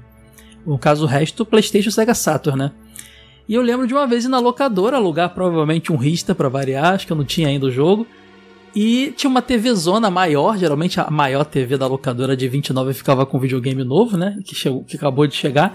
E essa TV tava ligada num PlayStation, que eu já conhecia, como falei, por revista, vi alguma coisa ou outra. E estava passando um filme. E eu falei, ué, o cara botou um videocassete, um VHS ali? Era a intro do Resident Evil, galera, e explodiu minha cabeça. Eu não tinha jogado Sega CD, não sabia de daqueles joguinhos que tinham cenas de pessoas reais. FMV? FMV, eu não sabia dessa parada. E aí, cara, eu tava vendo um, um filme. Pessoas reais. E a pessoa, o cara falou: Isso é um jogo. Só que o cara não explicou direito. Não, não cheguei a ver o jogo rolando. Falei: O jogo é isso? Eu controlo alguém? E fiquei pensando: Caraca, o futuro chegou. Acabou. O mu- o mundo. Eu controlo uma pessoa real, entendeu? Obviamente, depois de algum tempo, cheguei a ler melhor nas revistas e entender que aquilo era a intro do jogo. Mas eu lembro que eu fui embora com a minha fitinha embaixo do braço, num saquinho preto, assim, com meu pai olhando assim, falei, caraca, cara, o jogo tem- não tem bonequinho, não, é gente de verdade. Muito louco isso, cara, muito louco. E a gente pode começar contando sobre essa. Ah, e obviamente depois eu tive Playstation joguei tudo, né? A gente pode começar contando sobre essa introdução maravilhosa desse jogo, né? Com esse, com esse elenco de filme trash aí. Cara, foi uma galhofa ali mesmo. No voice acting, eu- a própria atuação do pe- pessoal. A, a primeira coisa que eles falam, se eu não me engano, me corrijam aí se eu tiver errado, mas ele foi gravado no Japão. Isso. Aí você pegou atores americanos que viviam no Japão. Então foi é uma coisa assim que é tipo alinhamento dos planetas, né? Você vê ali o evento e, e aceita. Não, não tem aquele negócio, não, vamos fazer uma uma super Uma audição. Exato. Então é esse negócio aí, não tinha como fazer uma super audição, não, é pegaram o que, que tinha lá, né? E ninguém sabia fazer aquele negócio pra videogame, né? Porque não existia. Então, como é que tá a atuação? Será que tá legal? Será que não? Como que atua pra videogame? Mas as versões têm diferença. A versão americana ela é preta e branca, talvez pra deixar mais, sei lá, mais sutil. E tem cenas mais violentas ali que não estão nesse filmezinho da versão americana que estão na versão japonesa. Mas vocês já achavam galhofa na época? Porque na época isso aí era Não. super Então, eu falei que eu saí da locadora achando a coisa mais revolucionária do universo aquilo ali. Falei, cara, É, o jogo é um espetáculo, meu amigo. Uma cena com um ator real era coisa de outro mundo. Primeiro que a gente não entendia nada que tava sendo dito, né? Não dava pra saber se tava mal dublado, se tava mal interpretado. É, inglês pra mim tá passou longe naquela época também, né? Não, e é muito maluco porque durante muitos anos, assim, ficou era tipo uma lenda, assim, quem eram esses atores e atrizes. Ninguém sabia quem, era, quem era, porque eles não eram nem creditados, né? Então, durante muitos anos eles ficaram desconhecidos. Acho que só agora, depois de muitos anos, encontraram alguns desses atores. Eu lembro que a, a Monique lá do Resident Evil Database chegou a entrevistar o Gregory Smith, que faz o Barry Burton. Eu acho que a Jill Valentine também eles já descobriram que quem é, mas se não me engano, eles nem sabem quem são todos ainda. E como é que esses caras não estão ganhando dinheiro ainda pro evento no, no mundo todo, Comic Con, cara? Esse... Não, pegaram o primo de alguém ali da produção, né? Que nem sabe que podem ganhar dinheiro com isso se bobear, cara, sabe? Caraca, que doideira. Não, com certeza, velho. Uma coisa engraçada logo no início do jogo é que você vê que o jogo se passa em 98, a gente não mencionou, mas o jogo foi lançado em 96, né? Então o jogo, ele, ele já é no futuro dois anos, né? já, já, já era legal pra caramba. Essa história já mostra o início do jogo, a gente pode agora aproveitar para contar um pouquinho da história do jogo. Não vamos narrar cena a cena do jogo, gente, porque até porque por mais que seja um jogo antigo, a experiência é bacana, né? Vai lá jogar, você vai gostar pra caramba. Mas a gente vai contar a história do jogo, que basicamente dois anos antes é, desse ano de no... que começa a história do jogo, uma, a cidade de Ray... Raycon City, né, que ficava nas montanhas ali, é uma cidade que começa a ter mortes muito. Sem, sem, sem, explicação. Pessoas andando pela floresta de repente eram atacadas, dilaceradas, detonadas, né? Uhum. E a Stars, que era uma organização ali só de. É o BOP, né? Da RPD, que era a polícia, mandou um grupo para investigar o que estava acontecendo. Esse primeiro grupo da Stars que chega lá é o Bravo, né? O grupo Bravo. Sim. E eles simplesmente perdem o contato. Minutos depois de chegarem, Acabou o contato, 24 horas depois, a Stars manda o segundo grupo, que é o Alpha, para investigar. E quando eles chegam lá, o helicóptero tá abandonado e aí sim começa a história do Resident Evil nesse filmezinho, né? É, sim, eles começam uns cachorros a correr atrás deles, né? Aí, para fugir dos cachorros, eles entram em uma mansão e é dentro dessa mansão que se desenrola ali a história do jogo. Esses cachorros são, o, são os Cerberus, né? Que a gente vai falar daqui a pouco dos personagens que tem, mas já dá pra adiantar que são cães Doberman, que, que eram cães de treinamento militar, né? Que foi feito teste biológico neles ali com o T-Virus, que a gente vai falar já já, e transformou ele, ele basicamente cães zumbis, né? Porque Resident Evil, vocês vão saber já já, é muito mais do que um jogo de zumbi. A gente falou que é baseado nas obras do Romero, Romero, grande diretor de filmes de zumbi, mas ele é muito mais do que isso. Você não vai encontrar só zumbi nesse jogo. Isso que é bem legal também. E hoje em dia o pessoal reclama muito que Resident Evil foi para um outro caminho, mas desde o primeiro a, a semente estava plantada lá. Mas a equipe que, que chega do do Alpha é, é o, o, Chris Redfield, a Jill Valentine, o Albert, o, Wesker, né? O Albert Wesker, esse nome o pessoal ouviu muito depois. O Barry Burton, o Brad Vickens e o Joseph Frost. E o mais engraçado é quando os, os cachorros começam a atacar, o, o Frost é morto, né? E o, o, o piloto, o Brad Vickers, ele foge com o helicóptero. Então a galera fica abandonada. Por isso que eles entram na mansão também, Sora, porque eles não tem como ir embora, o helicóptero foi embora. Ah, sim. Fica o, o Chris, a Jill, o Wesker e o Barry lá, lá na, na mansão. E uma curiosidade que a gente não mencionou, quer dizer, eu comentei antes, mas dá para começar o jogo com dois personagens diferentes, ou com Chris Redfield ou com a Jill Valentine, porque nesse momento do jogo eles se dividem, né? Eles vão em duplas diferentes. Então você consegue ver o jogo nas duas perspectivas, né? É, tem duas linhas de história, né? Elas não são exatamente iguais, não é só você escolher um personagem e jogar com ele. É, o cara que se perde, ele muda de acordo com o jogo. Se você começar com o Chris, quem se perde é o Barry. Então você entra no hall com o Chris, a Jill e o Wesker. Aí o Chris fala: opa, ouvi um barulho aqui, eu vou ver se é o Barry. Não, beleza, vai lá, Chris, eu fico aqui com a Jill. Aí ele vai e quando ele volta, todo mundo sumiu. E rola uma diferença no jogo, nos dois jogos, né? O Chris tem um lance tem a diferença de, de, de munição disponível para um para o outro. O jogo da, da, da Jill é um pouco mais intelectual que do Chris é um pouco mais bruto. Tem isso, né? Tem. Sim. Quem vocês escolhiam? A Jill, cara. Não sei porquê, já Resident Evil desde que eu comecei a jogar, tinha essa tradição de jogar com protagonistas mulheres, cara. O 2 também é a mesma coisa, o 3 nem se fala, né? 3 eh, não tem nem essa opção. É só a Jill no 3. Agora, é, acho que isso vem do Tomb, do Tomb Raider, só, que na época tava muito em alta. Era um jogo muito popular e tava, era muito legal você jogar, jogar com protagonista feminina, assim, na minha galera pelo menos era. Sim, é, ainda tinha um outro motivo que fazia as pessoas escolherem muito a Jill, é que o inventário dela era maior, né? Então. isso, isso não era uma forma de ter um easy mode e um hard mode ali? Será que não era meio que isso também? Porque o, o, o, Chris não tinha esse inventário maior, então ele tinha menos opções de munição no decorrer do jogo e tudo mais, né? Então, eu não sei se ele tem menos munição, ele tem menos armas. Ele tem menos munição no começo. O começo você precisa caçar um pouquinho ali, andar sem precisar matar zumbi, porque você não tá com arma. Mas ele tem munição suficiente, assim, se você souber gerenciar no começo. É, assim, ninguém tem muita, né? Porque o jogo é feito para você não ter muita opção de munição. Pra, é bem racional, né? Eu, eu, sinto que tem uma, alguma coisa ali de, de modo de dificuldade nas duas histórias, não, cara. Tem sim. Não sei se era intencional, mas. E se for realmente algo intencional, é muito, outra grande genialidade. Em vez de botar uma telinha e você escolher o modo que você quer, você tem duas histórias diferentes com dificuldades diferentes que no final se encontram, né? Então você pode zerar o jogo dar um reset e jogar de novo o mesmo jogo vendo por outra perspectiva. Isso tudo somou pro jogo ser o que era, né?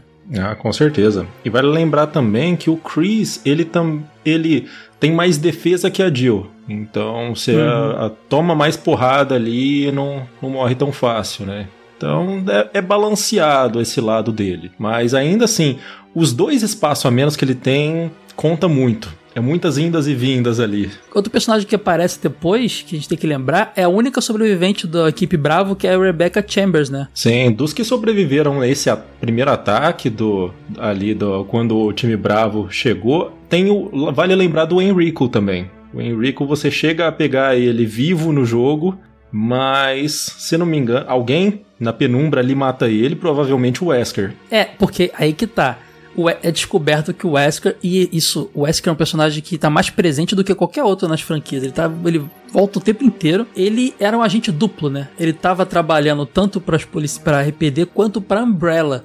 E agora a gente explica um pouco do que do, da história. As coisas se embaralham um pouco na minha mente, eu não sei se a história foi tão aprofundada no primeiro jogo. Mas Umbrella é, experimentos com esse T-Virus, né? Que era um vírus que foi criado, e aí toda a história de como ele foi criado a gente foi conhecer depois na franquia, né? Resident Evil Zero e tudo mais. Mas ele fazia experiências com esse T-Virus e rolou esse, esse problema todo na cidade, o negócio perdeu do, o controle e a Umbrella meio que sabia que alguma hora alguém ia chegar lá para ver o que estava acontecendo. Então o Wesker tava ali infiltrado. E é ele que ativa o Tyrant, né, cara? Que é o grande bichão do jogo, né, cara? Só que assim, ele é morto pelo Tyrant, só que a gente sabe que depois na franquia que ele volta. Mas ah. ele tá lá para acordar esse bichão. Então, assim, é mó safado esse personagem, parece o Ítalo. Ah, agora lascou de vez, viu? é traíra igual o Ítalo.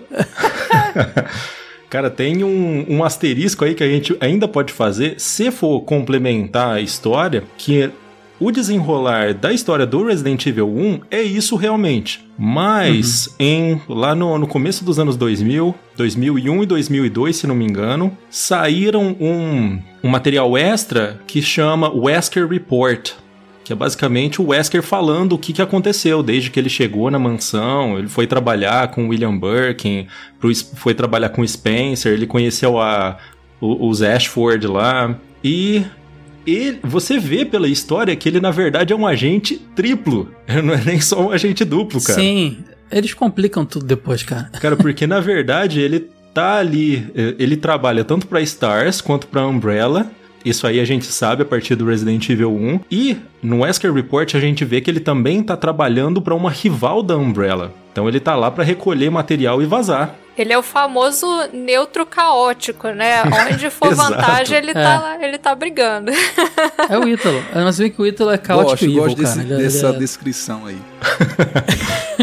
Mas olha só, o lance é o seguinte: é, antes de a gente continuar falando da mansão e tudo mais, só para eu entender, nesse primeiro jogo, me, refresca minha memória, até que ponto é explicada a origem do vírus? Eles explicam tudinho ou isso é aprofundado, só, só sabe que tem um vírus ali? Não explicam quase nada. É, né? Isso que eu me lembro de Exato, eles só deram nome pro vírus, assim. Você vê o que aconteceu na mansão, né? Que basicamente foi um, um acidente biológico. Você vê, por exemplo, o diário de um.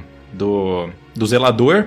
Você, se você Uhum. lê o diário, você vê, por exemplo, o zelador falando: Ó, hoje eu joguei poker aqui com os meus amigos. Eu acho que tal pessoa tava roubando. Aí de repente ele relatando aí a, a vida É, você dele vai evoluindo a história com os diários, né, cara? Pô, Isso é Exato. muito legal no jogo. Ele fala lá no meio, cara, hoje pediram pra eu alimentar um.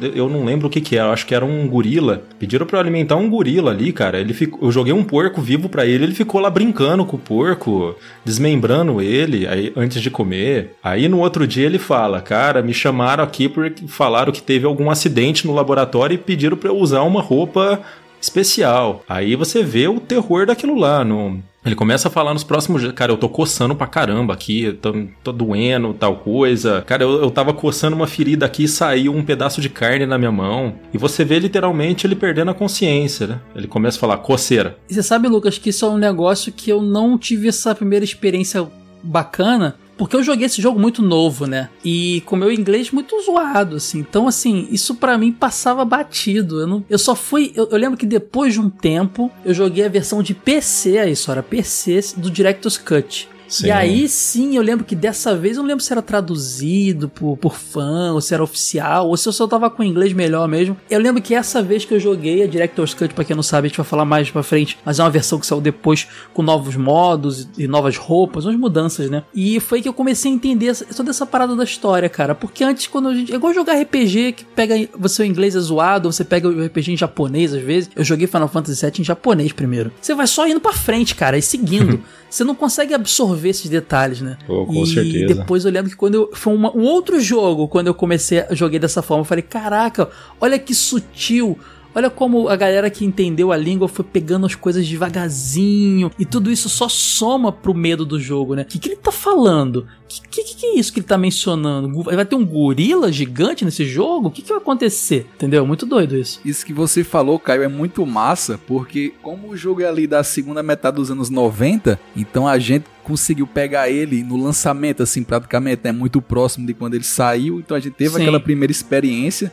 A minha foi terrível, porque aquele o corte de tela que dava na jogabilidade aqui, você tava correndo pra frente, quando a tela cortava, você tava na lateral, você tava numa direção, depois Ah, é ia pra outra enlouquecia, não conseguia jogar de jeito nenhum. Então, todas as minhas primeiras experiências foram muito ruins. Eu não conseguia me adaptar. Aquilo era novidade pra gente que tinha crescido jogando Super Nintendo. Então, e essa coisa do inglês não dava pra aprofundar muito na história. Eu só fui ter a minha experiência verdadeira com esse primeiro Resident Evil já muito recente, depois de ter jogado, por exemplo, o 4, o 5, e foi com uma versão que tem dublada em português por fãs. E é maravilhosa. Olha, deve ser muito bom, bacana, cara. velho. Deve ser muito bom. Cara, isso que você falou é muito verdade da jogabilidade, né? Que a gente, além de reclamar da, do, do modo tanque ali de controle, na época isso não era um problema, a gente se acostumava, né? Mas você às vezes realmente estava numa, numa sala, porque as, as salas a- eram carregadas, né? Aí você tava andando, aí você saía desse ambiente, carregava um segundo, só que você, tipo, tá vindo com, com, com- o direcional pra baixo, porque você tá vindo, tipo, de frente pro negócio, igual a Sora falou. Mas quando ia pra outra, você tava de lado e eu continuava segurando, eu ficava dando cabeçada na parede, assim, sabe? Até eu entender que, na verdade, eu tinha que mudar a direção que eu tinha que ir. Então eu ficava um pouco. é- Era meio confuso isso mesmo. É, e era tudo muito novo na época, né? A gente tava tendo que aprender a, a interagir com esses cenários pré-renderizados, com personagens 3D, com essa movimentação de câmera. E saber que isso aí foi algo que se tornou um padrão por muito tempo, tipo quase um modelo pro PS1, é o que torna esse jogo ainda um legado ainda mais impressionante. É, o 1, 2 e o 3 tiveram pouca mudança de um pro outro, né? É praticamente um upgradezinho leve, mas o jogo. Uma grande mudança do 1 pro 2 é que a gente tem um jogo num, inteiro dentro de uma mansão, né? E no 2 você já começa a ir pra áreas externas. E o 3 você vai à cidade inteira. Então, isso é uma coisa interessante. Muito pouca gente lembra que no primeiro jogo você fica o tempo inteiro dentro de uma mansão. Eu apontaria uma melhor, uma, um amadurecimento das mecânicas, né? Você vê que o 2 é um pouquinho Também, mais fluido, é. o 3 é um pouquinho, mas é pouca coisa. As mecânicas em si continuam a mesma coisa, entre aspas, né? Só melhorou com Pois o é. tempo ali, consertar bugs, adicionar uma, uma coisa mais fluida, mas é isso aí mesmo. É até um pouco parecido com o próprio processo de evolução do Tomb Raider, que nos primeiros jogos a mudança entre um jogo e outro era bem pouca, assim, eram, eram coisas bem sutis, mas a longo prazo faziam bastante diferença. Pois é. Só pra gente explicar essa mansão que eles entram pra. e vivem toda essa aventura ali dentro, ela é da Umbrella, né? As coisas eram aconteciam ali. Pô, com certeza.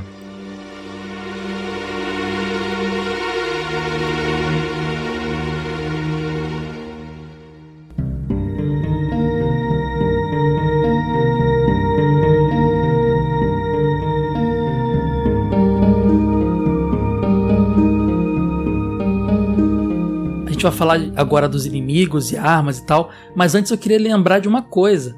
O jogo basicamente era o survival horror, né? Você não tinha necessariamente que ir pro tiroteio, às vezes você tinha muito mais é que desviar e fugir e tudo mais. E era cheio de puzzles, né, cara? Quebra as cabeças por tempo inteiro. Você tinha que descobrir, porque isso era uma coisa muito interessante. Acho que do 2 em diante isso evoluiu até mais. Que você tinha que fazer uma coisa num, lugar- num lugar, mas tava faltando uma chave pra abrir alguma coisa. E essa chave você encontrava em outro lugar, mas para esse outro lugar você tinha que pegar alguma coisa em outro lugar. É aquele tipo de jogo que você, se você não tiver um detonado nem nada, você bate cabeça. Você fica.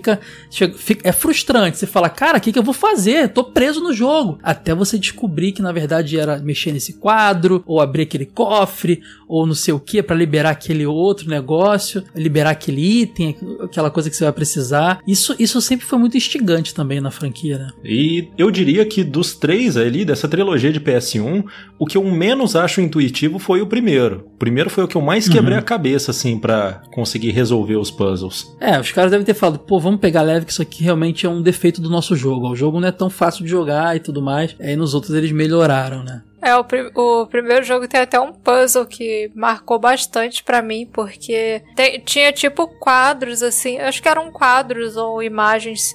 Você tinha que organizar, só que tipo, você tinha que organizar elas seguindo a lógica da. Do A vida ciclo do de pessoa. vida da pessoa, é. Começa. Ah, eu lembro. Era uma criança, um, um homem e um idoso, não era isso? É, aí tipo, você tinha que organizar certinho, mas na hora assim que você vê, você não consegue pensar. Só que aí você vai olhando as dicas ali. Aí na hora que você consegue descobrir o que, que é, você fica se achando o gênio, assim, né? Pode crer, cara. Uma outra marca desse jogo que acompanhou a franquia e acompanha até hoje, principalmente nos remakes, é aquele lance de você ter aquelas salinhas especiais onde você tinha a máquina de escrever e o baú, né? E aquilo ali te salvava de muito perrengue também, cara. Quando você tava. Aquilo era, uma, era um, é um safe room que a gente chama. Entrou ali, tá tudo bem. Cara, já fugi de muito zumbi com, pouco, com, com pouca munição e aquilo ali foi o que me salvou, entendeu? Só era fogo que. Pra dar save, você tinha que usar aquelas ink ribbons, né? Que era como se fosse um cartuchinho da máquina de escrever. Até Sim, é. pra salvar, né, Sora? Tinha que ter É. item, item. Caraca. Você entra na sala todo aliviado, quando vai salvar, você vê que não tem o, o- a coisinha pra gravar. Menina, é um desespero do tamanho do mundo. Por quê? Pra salvar, você escreve na máquina de escrever, né? Se datilografa alguma coisa ali, é o save. É uma mecânica, é é um elementozinho até bonitinho. Por isso tem que ter a tinta, né? E o baú é porque você tem um inventário com pouco espaço, ainda mais no caso do Chris. E às vezes você quer guardar alguma coisa ali no baú pra pegar depois. E isso é legal, porque tinha uma comunicação Wi-Fi ali entre os baús das, das salas, né? Se você botou uma coisa no baú do primeiro andar, você, no baú do terceiro, você vai lá e tá tua nuvem, coisa né? lá. É, tipo o Cybercop, que você chegava na rua, passava o cartãozinho, digitava o código, aparecia lá, sei lá, levantava um canteirinho de planta, saía tua bazuca, assim.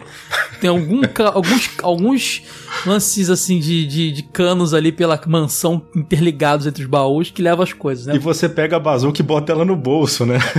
Sim, não, isso aí é, é de praxe, né? Tem que carregar o negócio no, no- va- Vai botar onde? Tá no teu bolso imaginário ali. Na bolsinha do gato Félix. que cabe tudo. Mas isso, isso é uma parada legal também, né? Essa, essa, essa, essa- esse elemento da máquina de datilografar e do baú, uma coisa muito marcante, assim como a porta abrindo que a gente falou. Fiquei muito triste jogando o remake do 3 recentemente, que eu, fugindo do Nemesis, entrei, entrei na salinha e descobri que não é mais safe room, não, né? Ele Agora vai essa junto. linha- Ah, agora ele entra, né? Ah, isso, isso pra mim desanima demais, gente. Já sou medroso, não tem nenhuma salinha pra me esconder, não dá não. Gente, vamos falar agora um pouquinho dos inimigos que a gente conta no jogo, cara, que são bem interessantes. Porque eu falei lá atrás, se você espera que é só um joguinho de zumbi, por ser baseado nos filmes do Romero e tal, não é, gente. Zumbi é só o, o inimigo mais fraco que você vai encontrar no jogo. Inclusive, o zumbi, dependendo da arma que você tiver, é difícil matar. Na, fa na facada, por exemplo, é difícil.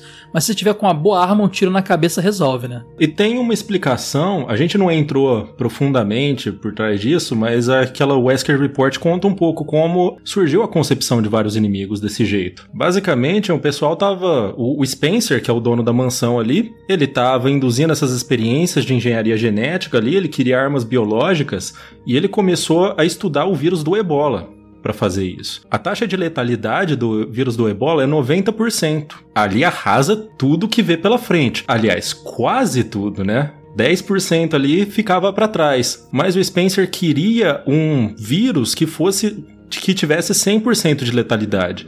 E isso é impossível. Não existe nenhum vírus assim que tenha essa eficácia de 100%. Eficácia aí vamos colocar entre aspas, né? Porque eficácia na nesse contexto, pro, né, de arma pro biológica. Do ponto de vista do vírus é a eficácia, né? Pro ponto de vista do vírus. Exato, né? Que inclusive a Umbrella, ela é uma empresa farmacêutica por conta disso, porque eles conseguem autorização para estudar o vírus que eles não conseguiriam estudando como arma biológica. Então ela é é, de fachada ela é uma empresa farmacêutica para poder ter acesso aos vírus. Aí lá eles estudando esses vírus aí chegaram nessa conclusão de eficácia de 90%, mas o que, que a gente faz com os outros 10% que são imunes ao vírus? A gente cria novas armas biológicas aí para acabar com eles. Da, na forma. Né, o cara tá usando roupa ali contra vírus, véio, mas o que, que ele vai fazer quando um, o Hunter vir cortar a cabeça dele? Aí é explicado, né? Por que, que não é um jogo só de zumbi. É, o título japonês já revela muito do que, que é, né? Biohazard, que é perigo gen genético ali. É, não tô traduzindo, não, mas geralmente é usado esse termo para quando você tem alguma coisa que é. tem perigo de contaminação e tudo mais. É, e é bem isso, né, cara? A gente tá falando de experiências biológicas com esse vírus. E aí, cara, além do zumbi, que é basicamente o vírus inserido no contexto de um ser humano, né? Ele vira um zumbi.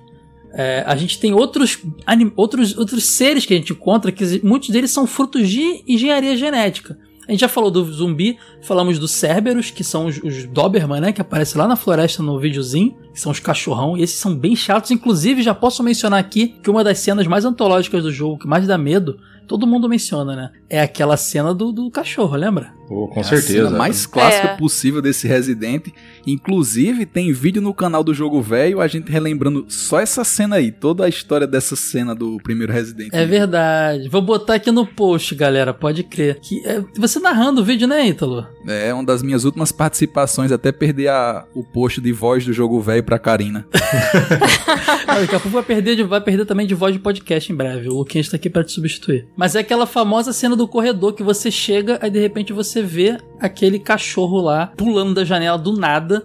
Em cima de você, e tipo, é, é tão do nada o negócio. Você tá vindo de uma sequência de salas tão desertas e o corredor tão vazio que dá muito medo, cara. Todo mundo tomou um sustão desse cachorro pulando da janela. É o Cerberus, do, um dos personagens do jogo, né? É muita maldade porque você já tem passado naquele corredor ali várias vezes e nada acontece. Aí de repente você passa como. Ah, vou passar mais uma vez aqui como eu já passei várias. E aí de repente Vasquinho pula do, do vidro e invade tudo e vai atrás do cara. Outra, antes de a gente falar dos animais, vale falar de uma outra cena antológica que foi o primeiro encontro com o zumbi, né? Jogando com a Jill, por exemplo, você, primeira vez que aparece um zumbi, que tem até um videozinho que mostra é, um bicho meio branco, né? Um zumbi feio pra caramba, ele tá devorando um cara. Logo quando você vira o corredor, é ali que o negócio começa a ficar pesado, né? Cara, essa cena aí me deixou com medo por muito tempo. Porque essa cena, na verdade, eu joguei o Resident Evil 2 primeiro, mas no começo, a contextualização do Resident Evil 2, essa aí é a primeira cena. Você apertou o botão ali, novo jogo, velho, surge essa cara aí de zumbi ali na tua,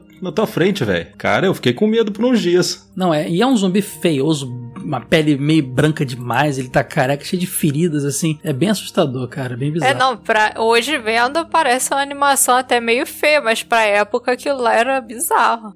Maria, eu acho que tinha essa foto desse zumbi num quadro no quarto da Sora. Cara, a gente também tem um personagem que até o, o, o Luquinha já mencionou aqui, que é o Hunter, o Hunter Alpha, principalmente, que é o, o monstro do Lago Ness, essa parada? O que, que é isso? É, é, é uma mistura genética de, de, de répteis em, em óvulos humanos, né? Com o T-Virus saiu esse bicho, né? Eles parecem uma mistura de sapo com sei lá o que. Bicho.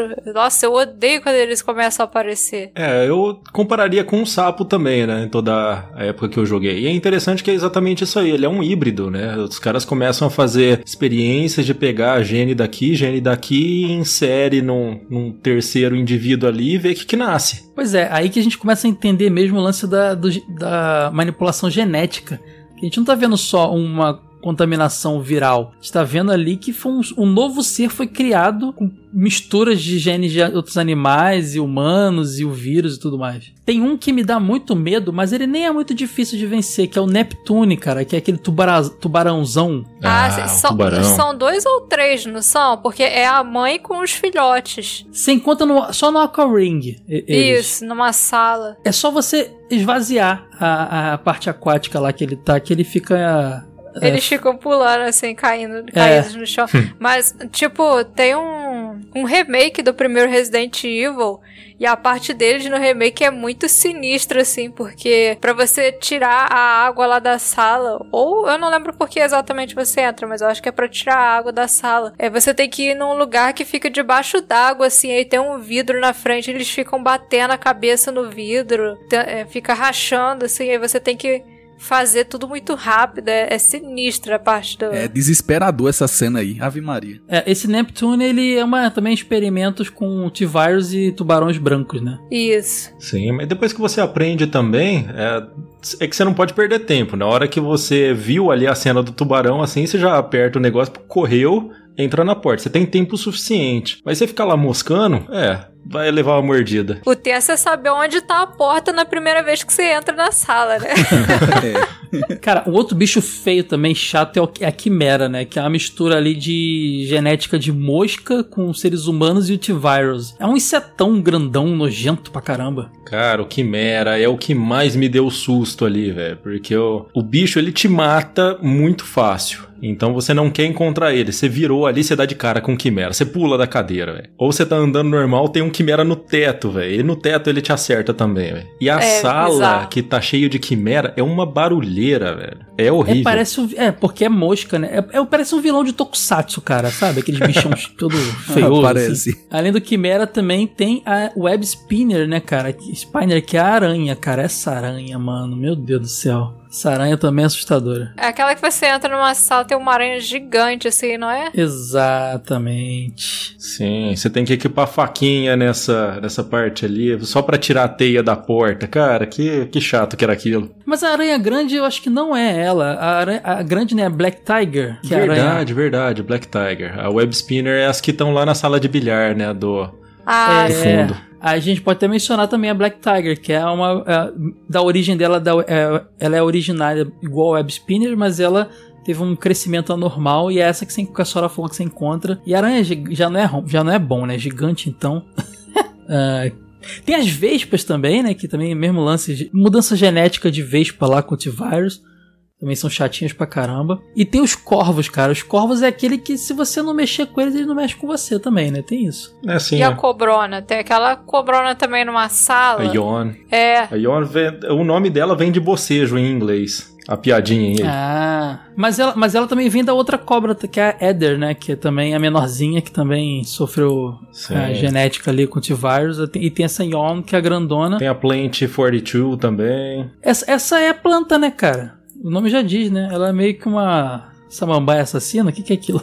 Então, velho, isso aí é uma característica que tem até no, no Wesker Report ali. Eles pegaram um vírus que, cara, afetava tudo, velho. É todo tipo de animal, inseto ali. Na então... história diz que isso foi, um- foi acidente. As plantas absorveram o vírus pelas raízes. Não foi nem tentativa deles de fazer nada. O que Ah, é sim. genial, né? Então, se você tem um vazamento ali, por exemplo, perto de plantas, elas, elas vão absorver o líquido. O líquido, o líquido contaminado vai- pode dar resultado em mutação genética, né? Não, com certeza. O, o Wesker, ele aponta isso ali quando ele tá desabafando no reporte dele. Por que será que o Spencer escolheu esse lugar pra fazer essa mansão, cara? Aqui tem uma diversidade muito grande de vida. Tem animal de tudo que é jeito, tem planta de tudo que é jeito. Isso aí não, não é acidente, não, hein? Caraca, cara, pode crer. Se tivesse sido feito aqui no Brasil, na Amazônia, por exemplo, a gente ia ter o mico-leão dourado assassino, A gente ia ter a Jaguatirica das Trevas. Dá ideia não, Caio, pelo amor de Deus.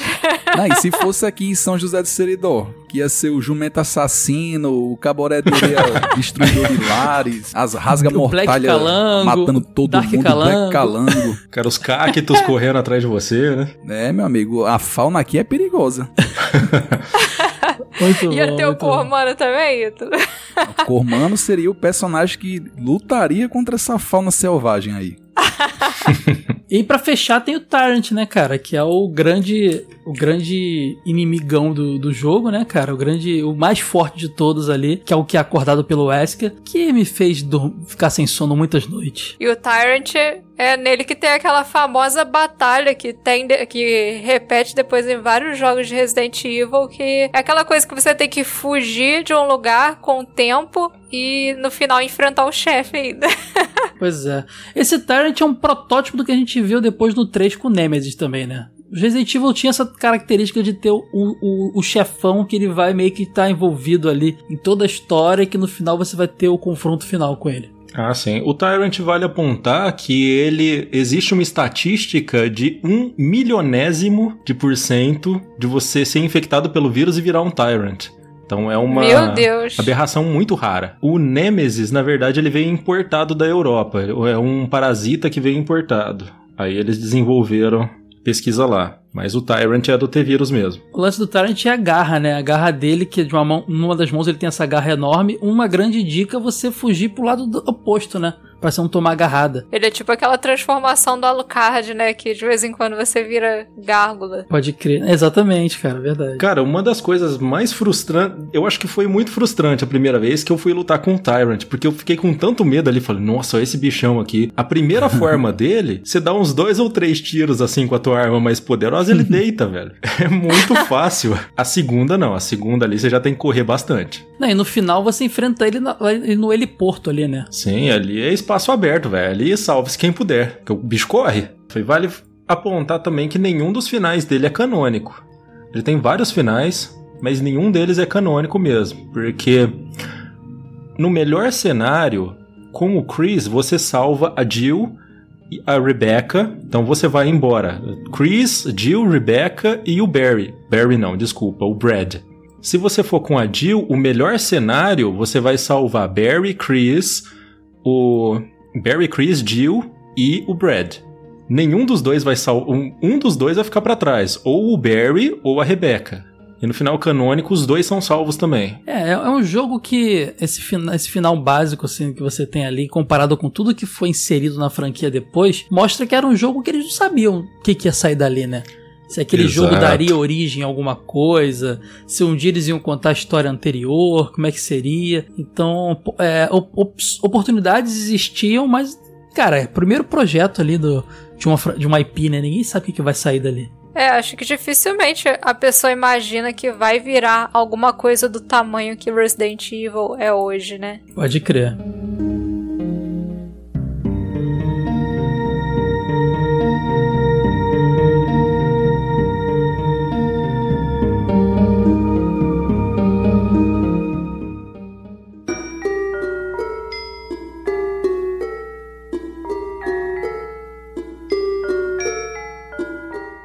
A gente acabou não falando aqui das armas que você tem opção. E, cara, eu achava que eram muito mais do que realmente são, assim. São poucas opções, né? Você tem a faca, você tem a bereta, que é a pistola, né?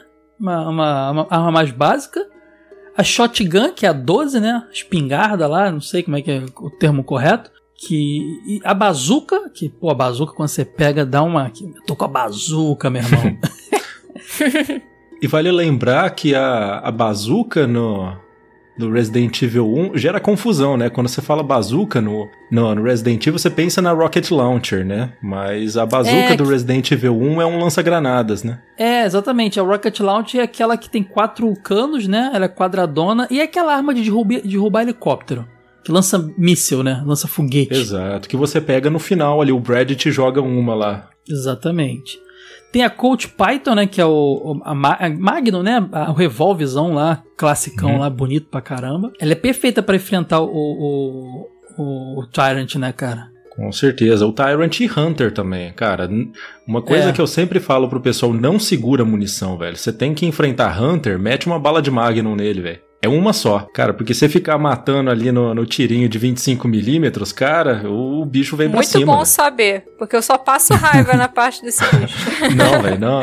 Anda com a Magnum, cara. O- começou a ter Hunter na, na casa, velho. Bota a Magnum ali. É um tiro só, acabou. Eu lembro que essa Magnum você pega quando você faz aquela puzzle de colocar joia vermelha no olho do tigre, na estátua. Exato. Cara, eu acho muito legal essa- esses puzzles, cara. Tem coisa que eu nem imaginaria e um belo dia você acha, ah, eu acho que eu vou ter que. dá pra botar isso ali. Aí você vai e descobre um mundo novo no jogo. Esse lance de, de você guardar munição é legal e ao mesmo tempo deixa você meio paranoico, porque você fica naquela, ah, não vou usar minhas melhores armas, vou guardar pra, mais pra frente e de repente você vai andando, de repente o jogo vai acabando, você sofreu e não usou as munições boas que tinha. Com certeza, velho. Você termina o jogo ali com 50 balas de Magnum, velho. Pra quê, velho? Você podia e ter matado outro em vão, Hunter. né? Porque podia ter passado muito menos perrengue. Mas é sempre assim, né? A gente nunca quer gastar a munição das melhores armas. Fica falando, ah, vou guardar pra chefe, vou guardar pra isso. No fim, não usa. A gente acabou não falando, mas tem a lança-chamas também, que pra matar as plantonas lá é maravilhosa. Ah, com certeza. É munição bem. Munição bem escassa, então você joga ali um pouquinho e acabou, né? Exatamente. Tem duas armas que são exclusivas da versão de PC. Uma é só liberada pro Chris, que é a Mac 11 Mini, e a Mac 10 Ingram é liberada pra Jill.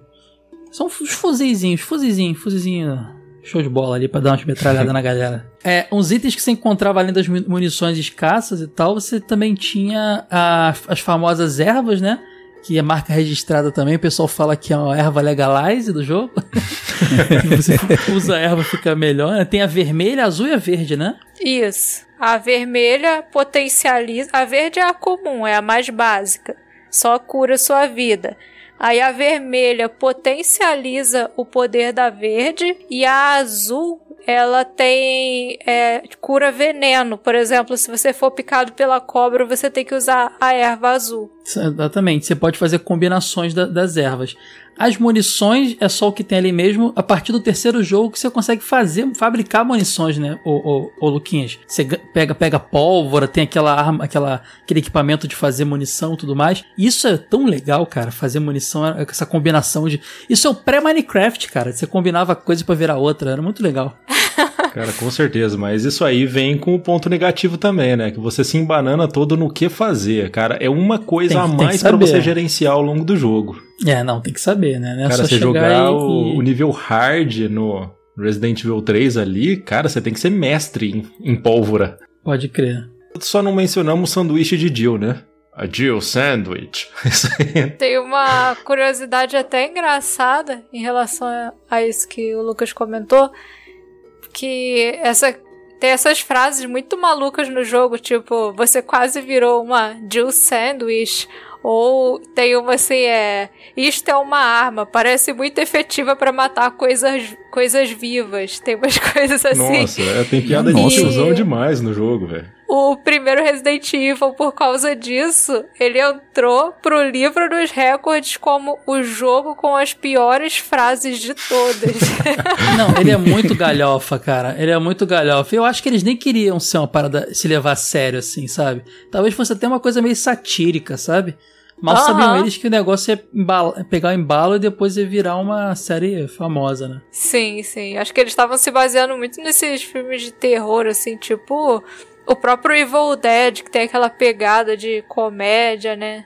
Do Pode Evil crer. Dead 2. né? Tanto que o, o Chris na capa parece muito uma, uma arte baseada no próprio Ash do Evil Dead. A gente teve a versão normal, que é o PlayStation 1, né? Teve a versão Director's Cut também, que, a gente, que eu mencionei lá, que a gente falou, que é a versão do diretor, com novos modos, novas roupas e tudo mais. Saíram pra PC, inclusive.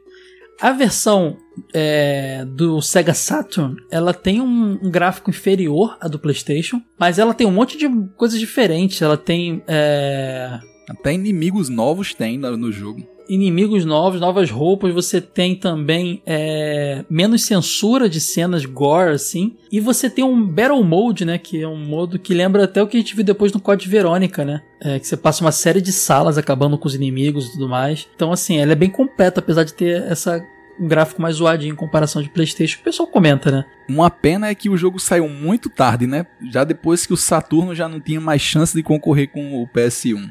Se ele tem saído juntinho ali, talvez os outros Resident tivessem aparecido no Saturno. E tem também uma versão mobile, Director's Cut Mobile. Uma versão. É, a melhor coisa que eles conseguiram fazer ali para rodar no, no, no celular da Samsung, lá os modelos SCH-G100 e SPH-G1000. Isso numa época pré Android e iOS, galera. Então, assim, tinha jogos que eram feitos para rodar em determinados modelos de celular do jogo em Java e tudo mais. Pô, vale fazer uma menção aí que esse jogo chegou a ter uma, uma versão para Game Boy que foi cancelada, se não me engano, né? Foi, é foi. verdade. Tava, tava em andamento, essa versão foi cancelada, pode crer. Game Boy é um portátil surpreendente, né? Porque quando a gente pega aqueles Donkey Kong do Game Boy, a qualidade que aqueles jogos têm, eu não duvidava nada que um Resident fosse sair bem feito também. Pô, tem uns gráficos legais pra caramba, né? Se você pesquisar eles ali no, como que era essas versões betas que eles desenvolveram. Tem a versão do Game Boy Advance também, né? Que acabou saindo para portátil, mesmo o Resident. Tinha a versão também DualShock, que eu falei que era adaptado para o, o DualShock, né? Saiu pro DS também a versão Deadly Silence, que é um Resident Evil 1, só que com as melhorias, o lance das duas telas e tudo mais. Eu, inclusive, joguei essa versão de Resident Evil, que acho que foi a última versão que eu joguei foi essa, há um tempo atrás, do DS. E é bem legal, cara. Funciona bem legal, é bem, um porte bem bacana. E teve uma época depois do, do, do Code Verônica e tal que rolou uma exclusividade com a Nintendo. O, o Resident Evil Zero saiu só pro GameCube, se eu não me engano. O 4 também, depois que foi, saiu para outras plataformas, a primeiro momento ele era exclusivo. E teve também o remake, né? Fizeram o remake do primeiro Resident Evil para o GameCube. Que é muito bacana, né, gente?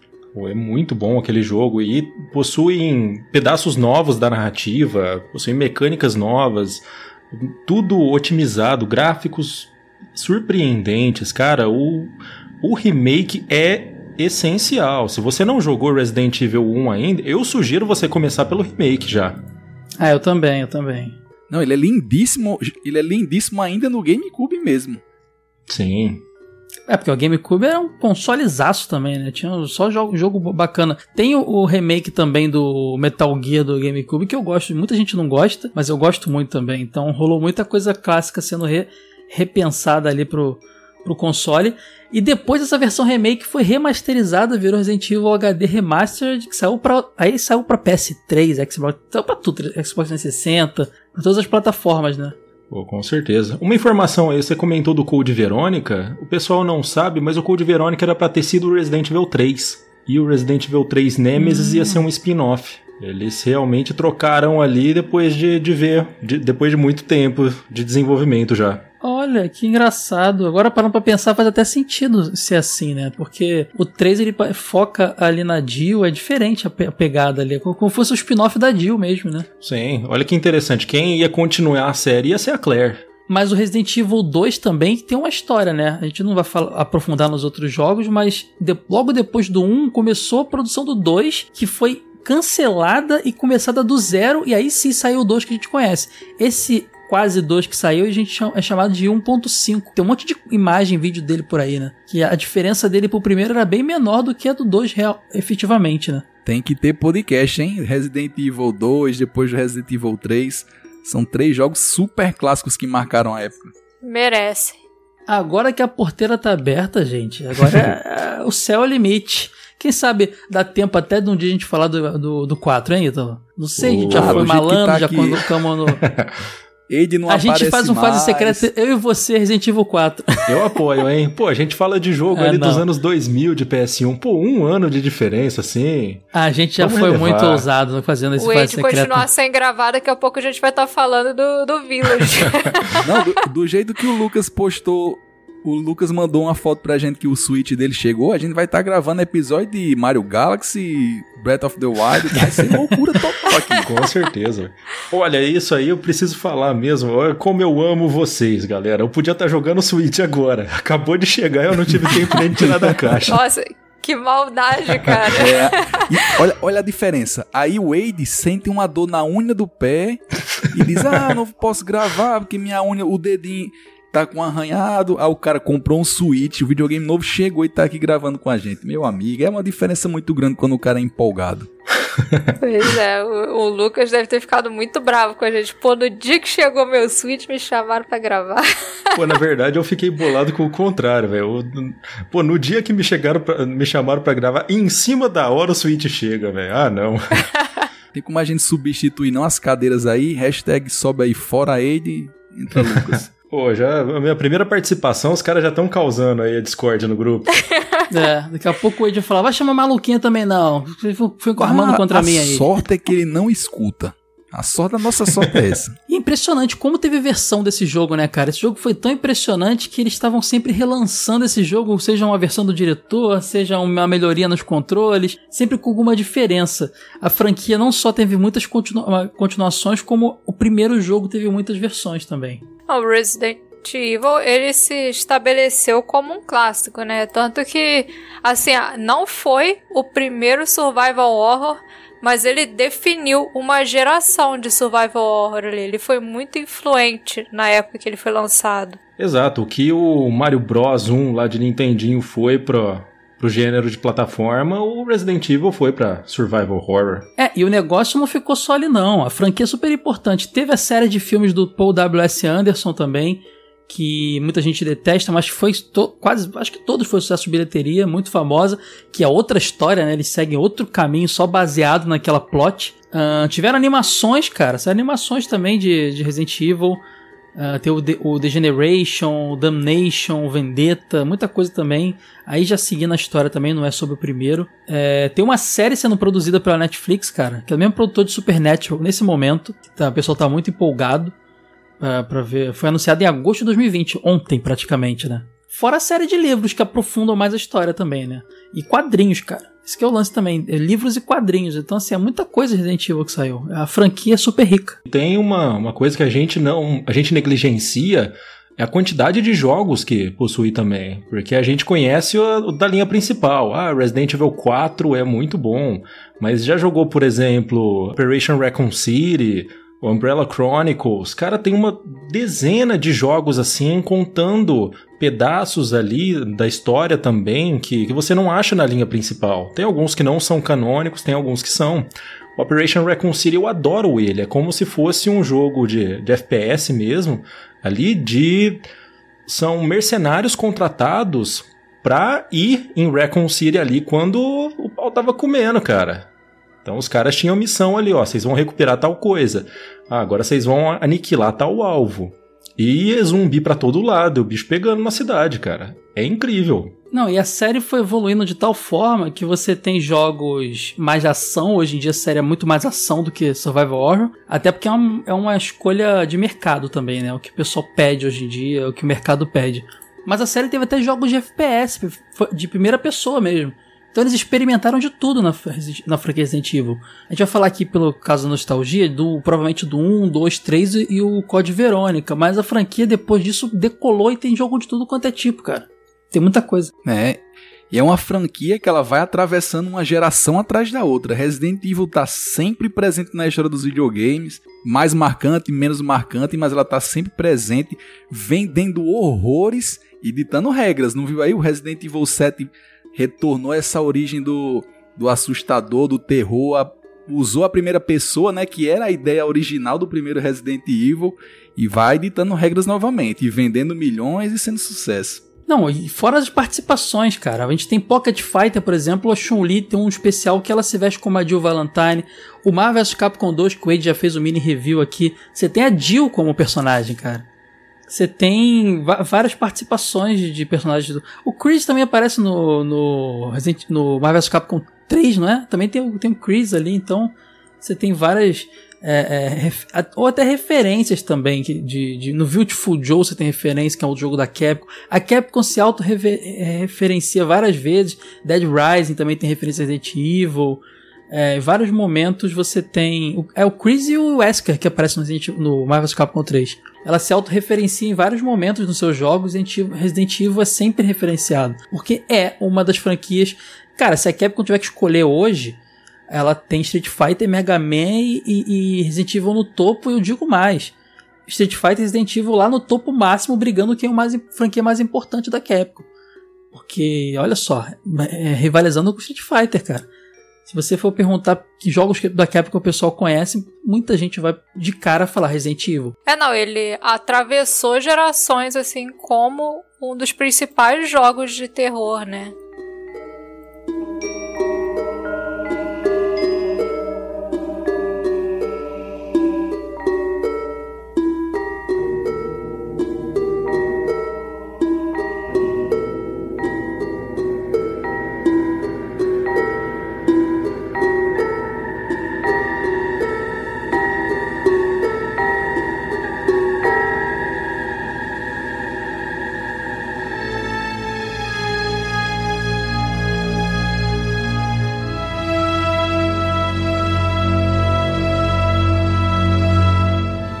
Esse é o bloquinho de leitura de revistas antigas e hoje vamos ler várias revistas porque Resident Evil foi um jogo muito comentado nos anos 90. É, o, o segundo e diante bem mais, né? Mas o primeiro já tem bastante conteúdo. A gente vai começar aqui pela Ação Games número 104 e ela traz uma matéria é, chamada Os Melhores da Temporada, falando dos jogos que eram lançamentos, né? Então tinha Mortal Kombat 3, Ultimate Mortal Kombat 3, tinha Tetris X, tinha Panzer Dragon 2, tinha muita coisa, Guardian Heroes e tinha ali, ó, Resident Evil. Ela comenta assim: "A história do jogo é uma típica aventura de Arquivo X. Uma equipe de policiais vai parar numa mansão onde estão sendo criadas novas e aterrorizantes formas de vida." Sua missão é tentar salvar todos os companheiros e exterminar o monstro Tyrant, uma espécie de Frankenstein moderno. Muito boa, né? A, a análise deles. Você pode jogar com um dos dois personagens, a gatíssima Jill Valentine ou o fortão Chris Redfield. O game exige muito raciocínio e percepção, pois as salas são cheias de detalhes e mistérios. A jogabilidade é um pouco complicada e é preciso acostumar-se com os comandos. Há quatro tipos de final para cada personagem e, salvando todos os policiais, você ganha uma Special Key que permite trocar a roupa do seu herói. Os gráficos são ótimos e inclui cenas de filme digitalizadas. Resident Evil é um game longo e com dezenas de salas para explorar. Infelizmente é todo falado em inglês sem legendas. Aí coloca aqui nota 10, ó, no, nota máxima PlayStation, um adventure de ação, eles dizem da Capcom, o jogador nota máxima para esse game, que é um dos melhores do ano e marca a estreia da Capcom nos, hard, nos Adventures. Muito suspense e ação arrepia. É legal que eles colocavam o jogo como um Adventure. Agora vamos ver aqui, ó, Ação Games número 118. Deixa eu ver aqui, página 15. Ah, isso aqui é legal. A 118 estava fazendo uma matéria sobre a E3 do ano. Que eu acredito ser o ano de 96, porque estava falando sobre jogos de 97, eu não tenho certeza aqui. Mas o lance é que tem Tomb Raider 2, Street Fighter EX Plus, Final Fantasy VII, Crash Bandicoot 2, estava mostrando muita coisa legal aqui. É, que tinha sido mostrado nessa E3, Sonic R, Sonic Jam lá do, do Sega Saturn, e tem um pedacinho aqui para o Resident Evil. Oh, Street Fighter 2 Collection. Aí fala aqui, ó, que abraço Edu, tem uma matéria aqui do War God, lembrando de você. Mas vamos lá. É, Resident Evil. Sat ah, é a versão de Sega Saturn que já sido mostrada na E3. Uh, Saturno, que eles botaram aqui, Adventure da Capcom, jogador lançamento prometido para julho e setembro nos Estados Unidos mais uma versão atrasada, já que a do PlayStation saiu em 96, então essa, essa, essa E3 é de 97 ou 98. Você escolhe entre dois personagens, Chris Redfield ou Jill Valentine. Dependendo do escolhido, a trama transcorre de maneira diferente. o game oferece uma visão de terceira pessoa e as constantes mudanças de ângulos são um ar, dão um ar cinematográfico à ação. Você tem de resolver vários enigmas e detonar os monstros horrorosos. Grande pedida. Aí a gente vai daqui para Ação Games. Ação Games detonou. É, no, é, número 120 Uh, na, na, na Ação Games 120 tinha aqui lá o, o, uma lista de especial de outubro, de outubro jogo rápido. Aí falava de vários joguinhos aqui, inclusive novamente da versão de Saturn de Resident Evil, que tinha sido mencionado na E3 agora já, tava, já estava em mãos, eles já tinham debulhado o jogo e poderiam falar um pouco mais. Deram nota 9, e levando em conta que a, a versão de PlayStation tinha nota 10. E eles dizem: Resident Evil para o Saturno demo, demorou mas veio um arregaço. A versão japonesa saiu em setembro, com o nome de Biohazard, e vem com muitas inovações. O game segue o mesmo esquema de versão japonesa do PlayStation, só a apresentação já detona completamente americana. Lembrando que a gente comentou que a versão de Saturn não tinha lá os, os cortes lá de gore, de, de coisas do tipo, né? Ah, ele fala aqui, americana. Logo de cara aparece, aparecem mãos decepadas, cachorro devorando pessoas, canibalismo de zumbis e mais, nota, mais toda nojeira que você pode imaginar. O enredo é o mesmo: tentar resgatar seus amigos desaparecidos e descobrir o segredo da mansão. O diferencial é que quando você terminar o game, vai aparecer um novo modo. Nesse modo você entra nas salas apenas para detonar os zumbis. É o Battle Mode lá, né? Comparando com a versão de PlayStation, o game está um pouco mais lento e os gráficos estão inferiores. Lembra que a gente falou isso? Mas a jogabilidade é muito boa. Se você ainda não jogou este game, pare e dê uma olhada porque vale a pena. O problema é que os textos estão em japonês e os diálogos em inglês, o que pode complicar muito sua vida. A versão integral em inglês ainda não tem data de lançamento. Aí na Ação Game 122, já tem uma matéria aqui também de, dessa coluna Jogo Rápido, falando de várias coisas novas. Tem Tomb Raider 2 e tal. Tem uma matéria de Resident Evil 2, então já era o tempo que Resident Evil 2 estava saindo para o PlayStation. Inclusive, não vou ler sobre, mas ganhou nota 9,5, 9,5. Mas também tem uma matéria do lançamento da, da época, que era o Resident Evil Director's Cut, que é a versão 1 é, melhorada, como a gente comentou no episódio ganhou 9,5 também, e eles comentam: Resident Evil Director's Cut chegou para saciar a sede de sangue de seus fãs. A nova versão traz várias modificações, algumas bastante sutis. A apresentação, por exemplo, é a mesma de Resident Evil. Outra alteração surge logo no começo. Agora você tem três opções: Standard, que é o jogo original, Practice, versão para iniciantes, e Advanced, onde a coisa fica, pega de verdade, que eles dizem. Em modo. Este modo vem cheio de novas armas, uniformes, ângulos de visão diferentes e muito mais surpresas que fazem a alegria dos fãs e a carnificina rolar solta. Cara, demais. Ganhou 9,5. Eu não sei porque o primeiro tem 10 e o segundo tem 9,5. Não tem o critério deles aqui. É curioso, né? E é a mesma revista. Mas vamos agora para Gamers 22. A Gamers 22 fez uma matéria aqui a capa da revista ela é destinada a Resident Evil. Tem um zumbizão, aquele famoso zumbizão que a gente já conhece, que estampou as versões Director's Cut na capa da revista. E ela também dedica uma matéria ao jogo, chamando ele de Biohazard, Biohazard a versão de Saturno. Por quê? Porque até então o lançamento era no Japão. É, só para explicar, tem um textinho introdutório, fala, tá, tem dicas é um detonadinho, acredito que completo aqui, talvez um pouco mais resumido, mas que cobre o jogo inteiro. Tem várias páginas nessa matéria, tem lista de comandos uh, e tem até aqui umas informações, ó. É, gráfico 91, música 77, efeitos sonoros 93, diversão 96, jogabilidade 96, dificuldade 80, originalidade 76, classificação final 88 e bota uma crítica aqui. Em geral, só a resolução ficou menor que na versão PlayStation. De resto, o game continua animal. Aí eles comentam aqui. Finalmente, um dos best-sellers do PlayStation ganha sua versão para Saturn. Depois de mais de um ano, a Capcom lança Biohazard Resident Evil nos States para o console da Sega. Mesmo depois dessa, desse tempão, o game continua na moda e já tem fãs por toda parte. Biohazard para Saturn não decepciona e mantém o que o original tinha de melhor, o suspense. Você escolhe entre a gata Jill Valentine ou Chris Redfield. Eles sempre tem que botar que, a, que ela é gata, né? É, é sempre pegar a mulher e só falar da aparência dela. Acho impressionante isso. Uh, gata de Valentine ou Chris Redfield e deve entrar numa mansão infestada de zumbis e outras criaturas para descobrir o que está causando as várias mortes seguidas, sempre com as vítimas mutiladas em Raycon City. Essa foi uma matéria bem grande mesmo que a Gamers dedicou à versão de Saturn do Resident Evil.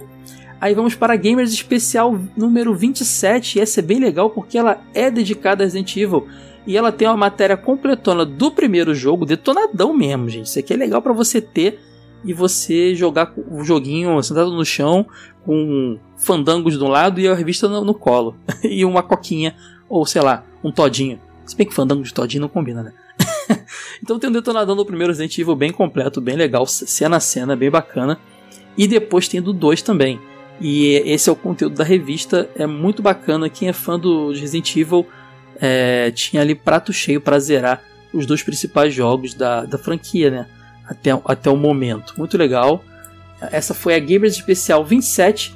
Agora a gente vai para Super Game Power. Super Game Power ela tem uma matéria aqui também uh, onde falando dos lançamentos e tudo mais. E ela falava do lançamento de Resident Evil para o PlayStation. Ela comenta aqui, deixa eu achar aqui um pedacinho para vocês. Uma página só.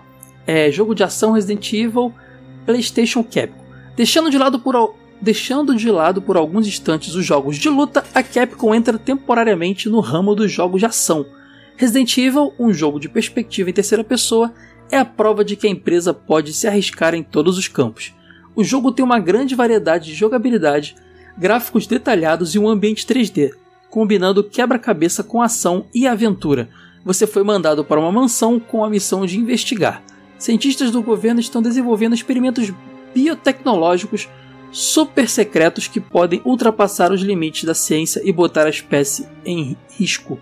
O problema é que os cientistas uh, desapareceram e o, e o contato com a mansão foi perdido. Você, seu ajudante e sua pistola vão entrar na mansão, no jardim, no cemitério e na torre para enfrentar vampiros, zumbis, aranhas gigantes e outras criaturas mutantes que você deve tomar cuidado armadilhas escondidas, solucionar quebra-cabeças, achar mapas, extintores, martelos e remédios. Suas chances de sobrevivência aumentam uh, quando você acha armas como bazucas e metralhadoras, podendo solucionar o mistério dos cientistas e achar o helicóptero para fugir. É, é o spoiler do jogo todo, né? uh, e tem várias é, screens aqui, várias fotos de tela e tal. É bem legal. Animador, cara. Se eu não conhecesse o jogo e visse essa matéria, eu ficaria empolgado, sim. Mas na Super Game Power 27, ali estava apresentando o jogo, aqui eles já estavam provavelmente com o jogo em mãos, e eles fazem na 27 é, uma apresentação melhor do jogo. Eles dão nota 4.8, uh, fator diversão nota 5, controle nota 4, gráfico nota 5, som nota 5. E o texto é pelo Marcelo Kamikaze, adorava esses personagens. Ele, ele diz: Atenção moçada, jogo da Capcom pintando no PlayStation e não é Street Fighter. Resident Evil chega com uma missão tipo Alone in the Dark. Você joga como um dos é, melhores membros do esquadrão especial escolhido para desca descascar o pepino. Barry Bur Burton, especialista em armas, ou Jill Valentine, fera em máquinas, a missão não é fácil. Antes de o seu grupo ser chamado, outro grupo localizou uma mansão na floresta, mas os caras não duraram muito. Sobrou para você. O lance é achar o helicóptero em que estavam seus colegas investigar a floresta e colocar tudo no lugar. No seu caminho há muitos itens que vão reforçar suas armas e habilidades. Falando em armas, você tem à disposição uma faca, uma pistola 9mm e uma espingarda calibre 12. O jogo é longo, mas não se preocupe, dá para salvar. E aí depois vem várias dicas, né? tem várias telas aqui com dicas e é basicamente as respostas dos puzzles do jogo. São mais, mais são duas páginas de matéria na edição seguinte, 28, eles começam detonado que dura duas edições. Então na 28 e 29 o Mar Marcelo Kamikaze segue com o detonado. Na verdade, aquilo que começou na anterior, com as dicas lá, segue parte 3. São três, são três é, é, é, revistas fazendo o detonado do jogo. E é isso, galera. Completaço. Não vou ler mais nada aqui não. Eles mantêm a mesma, mesma explicação do jogo, mesma nota, só segue detonado, bota fotinho do mapa, é bem legal. E isso foi o que Resident Evil teve de informações nas revistas na época, foi o que eu encontrei, deve ter tido mais alguma coisa. Lembrando que eu achei várias outras edições com pequenas dicas, dicas de um quadradinho só, tipo é, é, reset mais fácil, coisas assim, mas ficaria enorme se eu fosse falar todas aqui. Praticamente toda edição das revistas tinha alguma dicasinha perdida, porque o jogo era muito badalado. E quando a gente falar do Resident Evil 2, vai ter muito o que dizer, porque esse jogo já que a galera estava familiarizada com a franquia, bombou muito, foi capa de muita revista, foi sucesso pra caramba.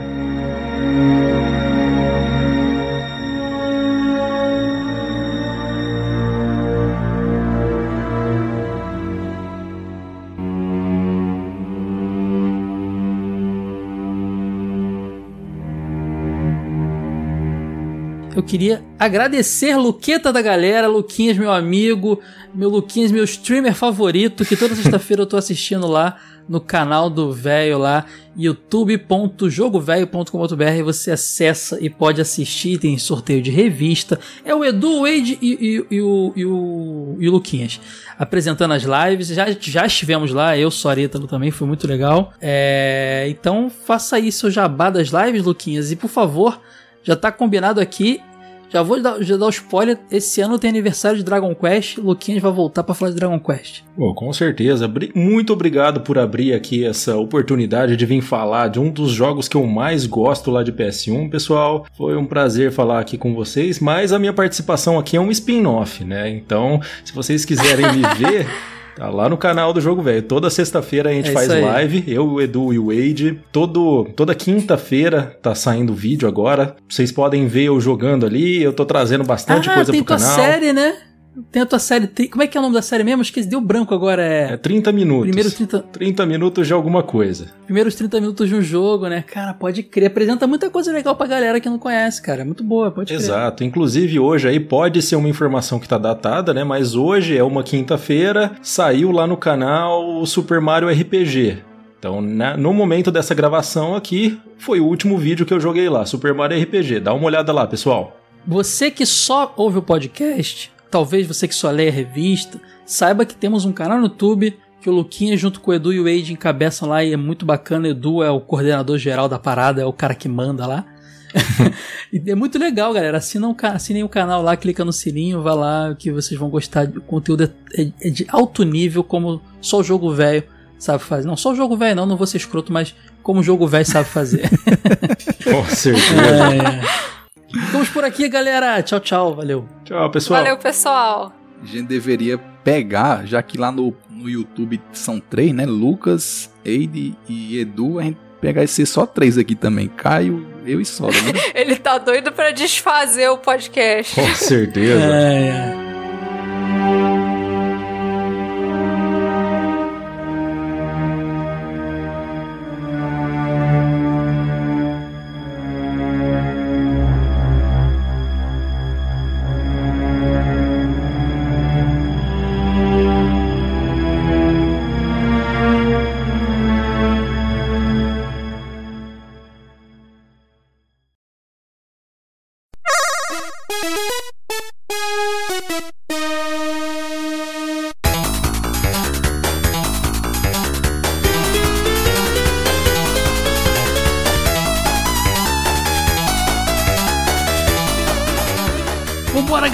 mais uma leitura de feedbacks aqui no Fase Bônus, aquele bloquinho do episódio a gente troca ideia.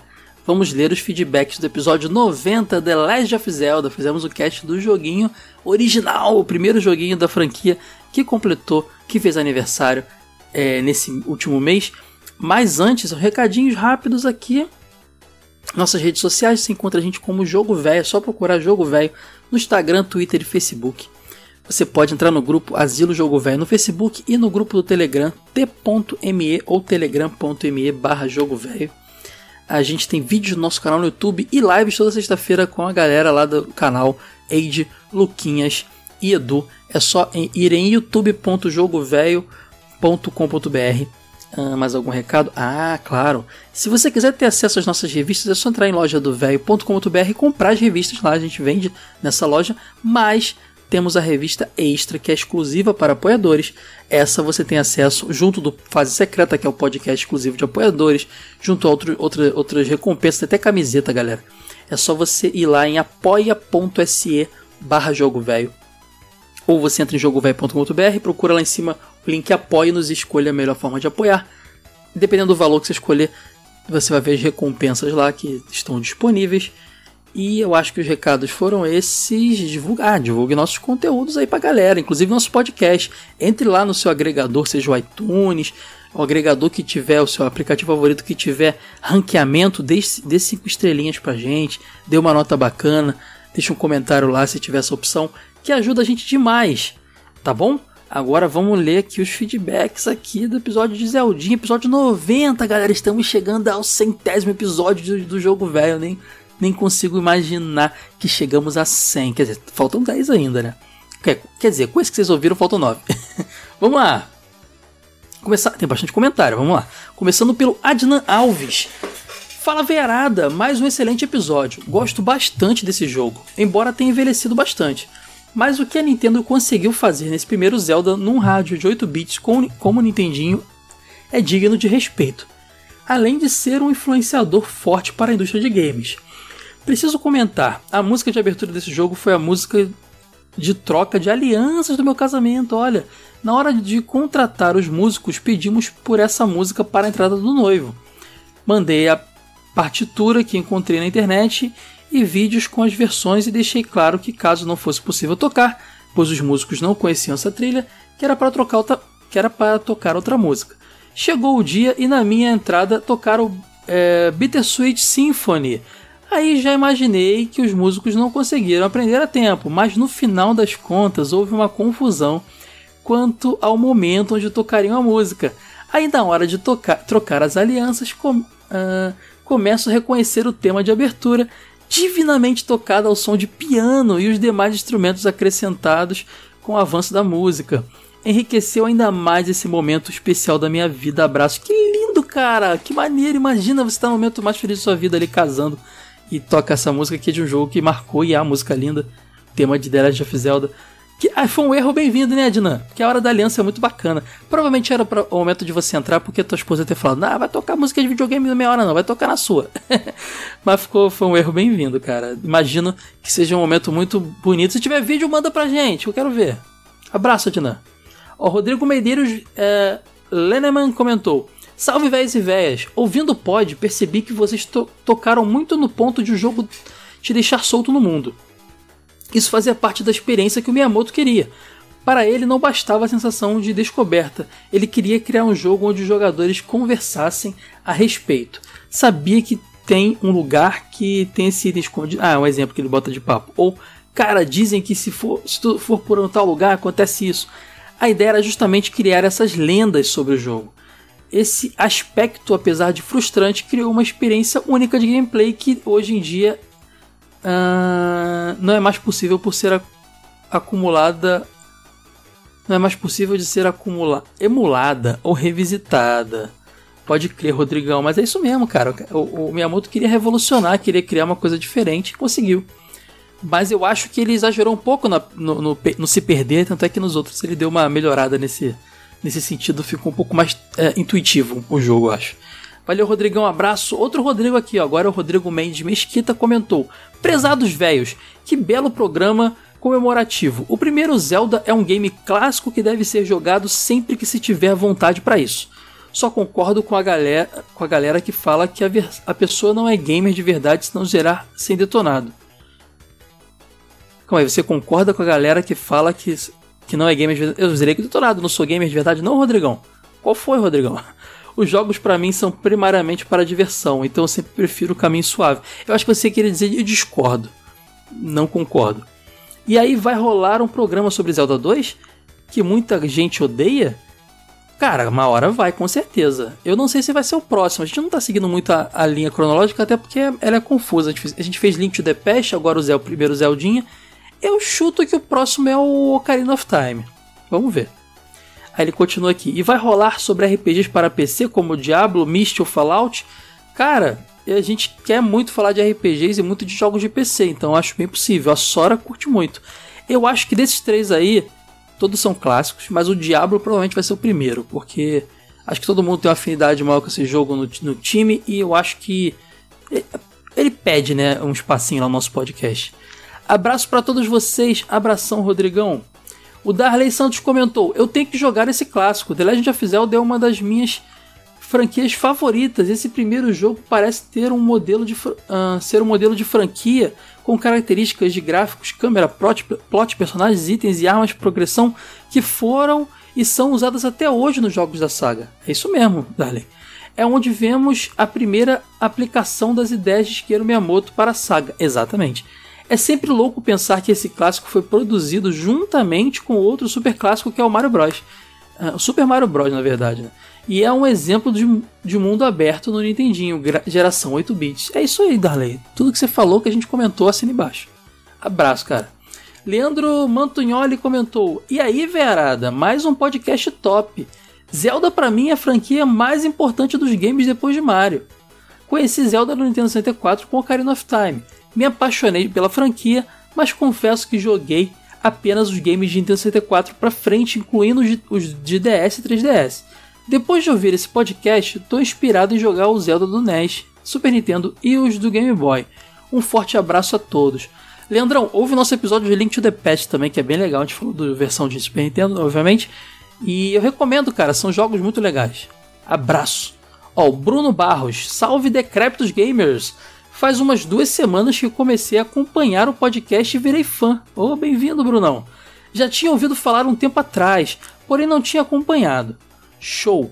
Uma palavra que resume esse sentimento é nostalgia. Também sou um caduco dos games e esse primeiro Zelda eu sinto muito orgulho de ter jogado e finalizado. Ah, ele, ele diz aqui, agora posso falar, os jogos do meu tempo. o clássicozinho difícil, hein? Ah, ele fala, o clássicozinho difícil, hein? Assumo que sou um jogador mediano que prefere a diversão e aproveitamento e aproveito bastante até zerar o jogo. Isso sou eu também, Bruno. Lembro que conheci o primeiro Zelda por uma dessas revistas de games que vendiam na banca com o CD. À primeira vista não dei valor, mas como gosto da franquia, já tinha jogado outros, estipulei que ia concluir esse game raiz e acabei jogando no emulador na cara e coragem. Sem save state, com 99,9% das vezes, não. Mas sabe como é, em alguns momentos da raiva, principalmente com aqueles maguinhos que lembram o vivido Final, é Final Fantasy, que acho que é FF, que apareceu nas dungeons. Esse Link fazia esgrima, era só estocada, e pelo que lembro, o boomerang desse jogo também coletava itens distantes. Minha meta em todo Zelda é pelo menos pegar todos os corações, e nesse eu consegui também. Falo de Porto Velho, Rondônia, norte do Brasil. Que legal, ouvinte de Rondônia, acho que a gente não tinha conversado com o ouvinte de Rondônia aqui nos feedbacks ainda. Fico feliz, Brunão. Realmente encontrar galera que curte games das antigas é bem raro, e eu me identifiquei e senti acolhido escutando o podcast durante minha jornada de trabalho enquanto escrevo minha dissertação. Desejo tudo de bom, vida longa a nós idosos e vou aqui acompanhando vocês. Gratidão, Brunão, feliz demais de te conhecer e saber que você está curtindo a gente. Continue conosco. Matheus Cruz comentou: Fala molecada do jogo velho! Cara, eu nunca joguei nenhum The Legend of Zelda. Caramba, Matheus! A minha história com a franquia se resume a um DVD que eu tinha pro Play 2, que era um emulador do Super Nintendo. E quando eu abri o Link to the Past, eu não fiquei mais de 5 minutos no jogo, tanto porque eu não curtia e não curto essa estética de jogos de RPGs da época, personagens Tibi que ele bota aqui, e também porque eu não tinha paciência para esperar aquele monte de texto passando. Mas a minha contribuição nesse comentário é sobre a sessão onde vocês falaram sobre os itens do jogo. E quando vocês falaram da flautinha, comentaram que o nome do item em inglês é Recorder e que não fazia sentido, mas na verdade faz sim. Recorder é o nome da flauta doce, aquela que a gente comprava por um real das vendinhas, lembra? Sim, lembra? Aquelas de plástico, é. No mundo anglo-saxão, Bom, esse é o meu comentário. Valeu, galera do jogo velho. Deus abençoe vocês. Caraca, Matheus, eu não sabia que o nome daquela foto era Recorder. Até porque Recorder me, me remete a, a, a, gravação, né? E algo eletrônico. Caraca, que doideira, Matheus. Pô, obrigado demais pela informação, cara. Acrescentou muito. Queria saber disso na época para poder botar no episódio. E eu entendo você não gostar de RPGs. É, é um gênero que não é para todo mundo, né? Se você curte coisas mais de ação e tal. Agora, eu fico triste porque o visual Tibia é o que eu mais gosto nos joguinhos, cara. Acho muito fofinho. Valeu, Matheus. Abraço, cara. O Naton de Oli Botogos que está de volta aqui nos comentários. Um comentário enorme, Naton, muito grande. Eu vou ver se eu leio um pouquinho, não sei se eu vou até o fim, Naton. Vamos lá. Saudações, caçadores de galinhas. Alguém aí lembra de onde descobriu o que é uma ocarina? A primeira vez que eu ouvi a palavra foi em um episódio de Doug, que tem um show de talentos e o Skitter faz uma ocarina de pão. Acho que isso não é possível, enfim. Destaque para o Caio lendo o subtítulo japonês do Zelda, que pronúncia confiante. É, cara, eu, vou, eu meto, meto as caras no japonês, não entendo nada, não sei falar nada, mas eu falo mesmo. o bolero de Ravel estava presente no final de Digimon e até. To... É verdade, e até tocou no TV de tubo, sim. Em 2020 eu estava morando no Nordeste e pude visitar João Pessoa, na Paraíba, onde diariamente em um rio um saxofonista toca o bolero, ao vivo, em pé em um pequeno barquinho, com microfone sem fio, durante o pôr do sol transmitindo para caixas de som na rua, perto do rio e em barcos maiores, catamarãs de turismo. É uma canção muito intensa, mas não consigo imaginar Zelda com ela. Cara, que legal esse negócio que você viu lá, João Pessoa. É... O Conde Kondo é genial. Músicas icônicas dependem da simplicidade. Mesmo quem não é treinado musicalmente identifica certas coisas e espera algumas manobras musicais e, uh, e estranha quando eles não estão presentes. Elas não estão presentes. Sair dessas regras causa estranhamento no ouvinte, e esse estranhamento pode ser usado para causar medo ou outras emoções negativas. Mas as emoções positivas ligadas à música dependem da familiaridade, coisa que o Kondo faz de forma magistral. Falando em música boa do Country 2, por favor, trilha que tem a melhor música do Super Nintendo e Sticker Brush Symphony. Essa música é linda mesmo. Voltando ao Zeldinha, não tenho muito a acrescentar, exceto que, que no sistema de transmissão do, do, de satélite do Super Nintendo, o Satellaview, foi lançado um remasterzinho do Zeldinha original. É bacana de conferir em emulador. Não tenho nostalgia com o primeiro Zelda em particular, comecei no Link to the Past, mas deve ter sido uma experiência comunitária muito legal jogar na época do lançamento, trocando informações com outros jogadores. O Caio pronunciou meu nome corretamente, mas depois daquela incrível leitura do subtítulo japonês de Zelda, acho que ele consegue pronunciar qualquer coisa. Cara, é porque eu perguntei se, eu falava, se o nome dele estava certo, Naton Jolie Botogoski, e eu acertei, então fico feliz. O Open Board é uma engine 2D que é bem competente. Tem gente até que cria jogos nela com assets originais e vende. Uh, ele fala mais um monte de coisa na Tom. Vou passar pro próximo aqui. Fico feliz demais pelo seu comentário, cara. Um forte abraço para você. O Fábio Pacheco Alcântara comentou: Esse jogo fica mais legal quando jogado em dupla ou trio. São muitos itens e detalhes para apenas uma pessoa dar conta. Fora que na época não tinha nada para orientar, como foi dito. Isso fazia o jogo ficar chato. Nunca fui muito fã do jogo, sempre fui muito fã da história em si. Bem lembrado, o desenho passou pouco na Xuxa. Eu cheguei a ver e gostei muito. Capitão N era legal demais e muito engraçado. Boa, Fabão. Obrigado por aparecer novamente aqui. Volte sempre. Michael Evani, Zelda é uma das franquias do qual considero três clássicos do Super Nintendo. Uh, que passei batido sem ter muito contato na infância, junto de Metroid e Star Fox. É engraçado como com o tempo fui descobrindo a importância desses games enquanto eu mesmo mal tinha memória sobre eles. Pode crer, Mike. Cara, eu joguei Zelda, Metroid, eu não joguei Star Fox no Super Nintendo, não. Joguei só no 64, mas sabia que existia. Mas é isso aí, cara, três clássicos mesmo. Que no 64. O Metroid não tem versão de 64, mas o. Eu acho. Mas o Star Fox e o, e o Zelda voltaram com tudo com versões melhores, assim, 3D, bem legal. Valeu, Mike, um abraço.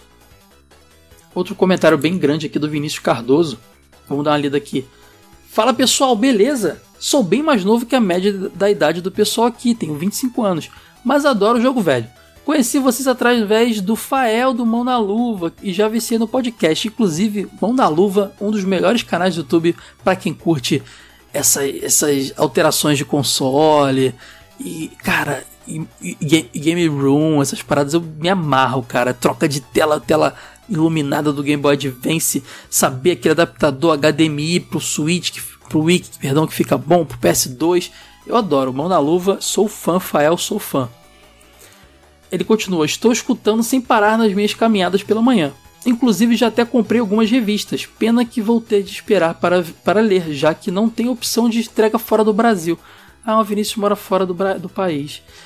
Adorei o episódio sobre Zelda. A série é minha favorita, não só pela qualidade dos jogos, mas também pelo seu estilo e simbologia. Não importa em qual estilo de arte é o jogo, ele é sempre muito bonito. CGI foi somente um delírio. Conheci a série pela Ocarina no emulador, apesar do meu primeiro console ter sido o Super Nintendo. De início o jogo não me fisgou, somente alguns anos depois, quando o mesmo Ocarina pelo uh, jogando o mesmo Ocarina pelo que me apaixonei. Entretanto, nesse início, somente os jogos 3D me cativaram. Tinha uma enorme dificuldade de jogar os, os jogos em 2D. Mais alguns anos se passaram e o ótimo Link Between Worlds do 3DS foi quem me fisgou para os jogos 2D.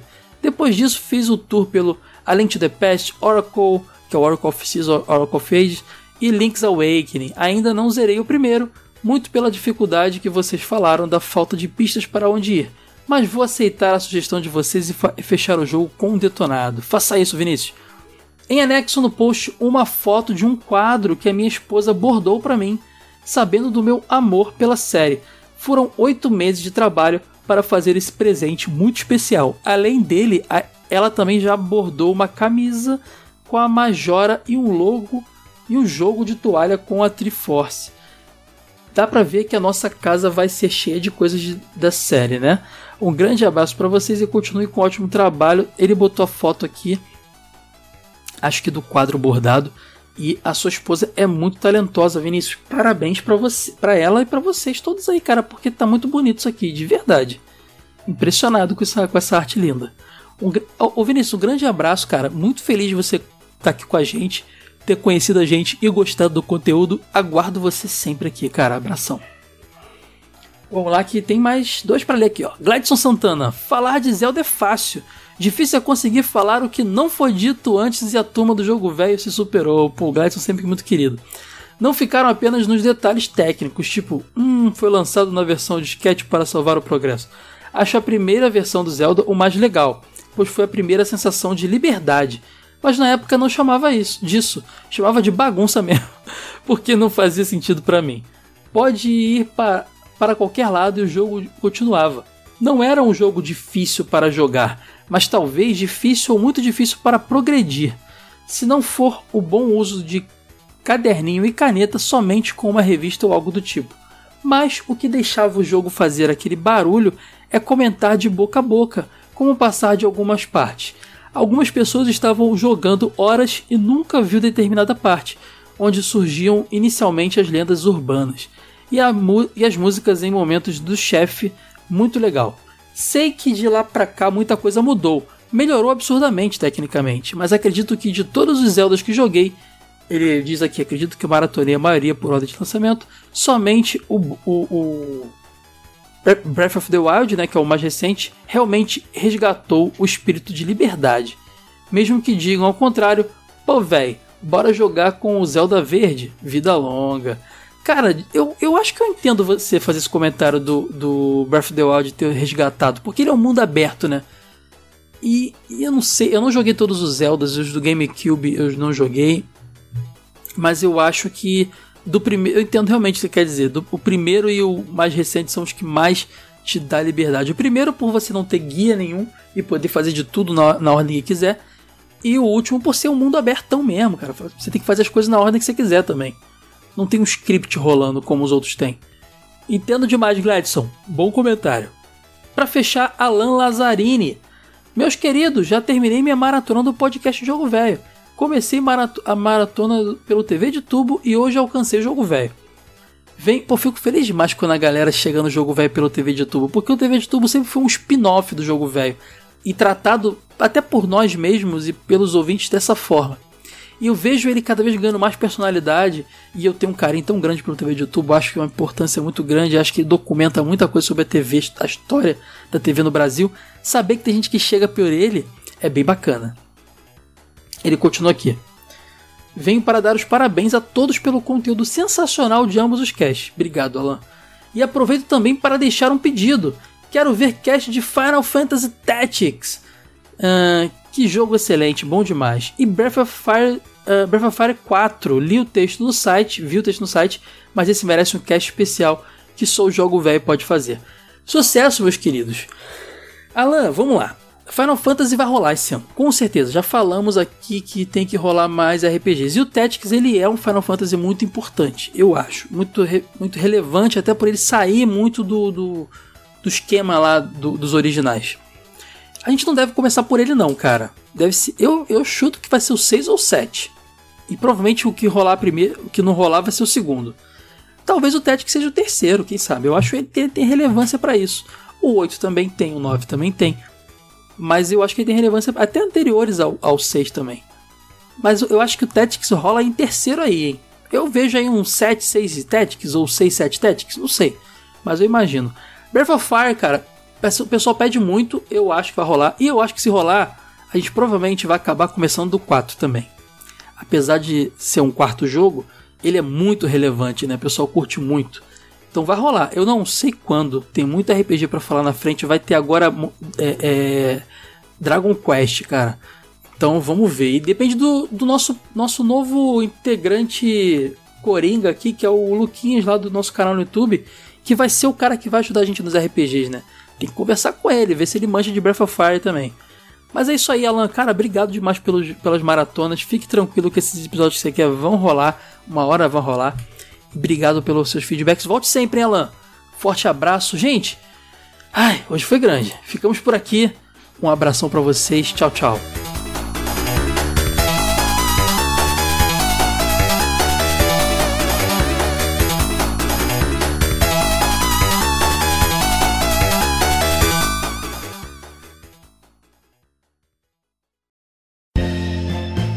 Esse episódio foi editado por Caio Hansen.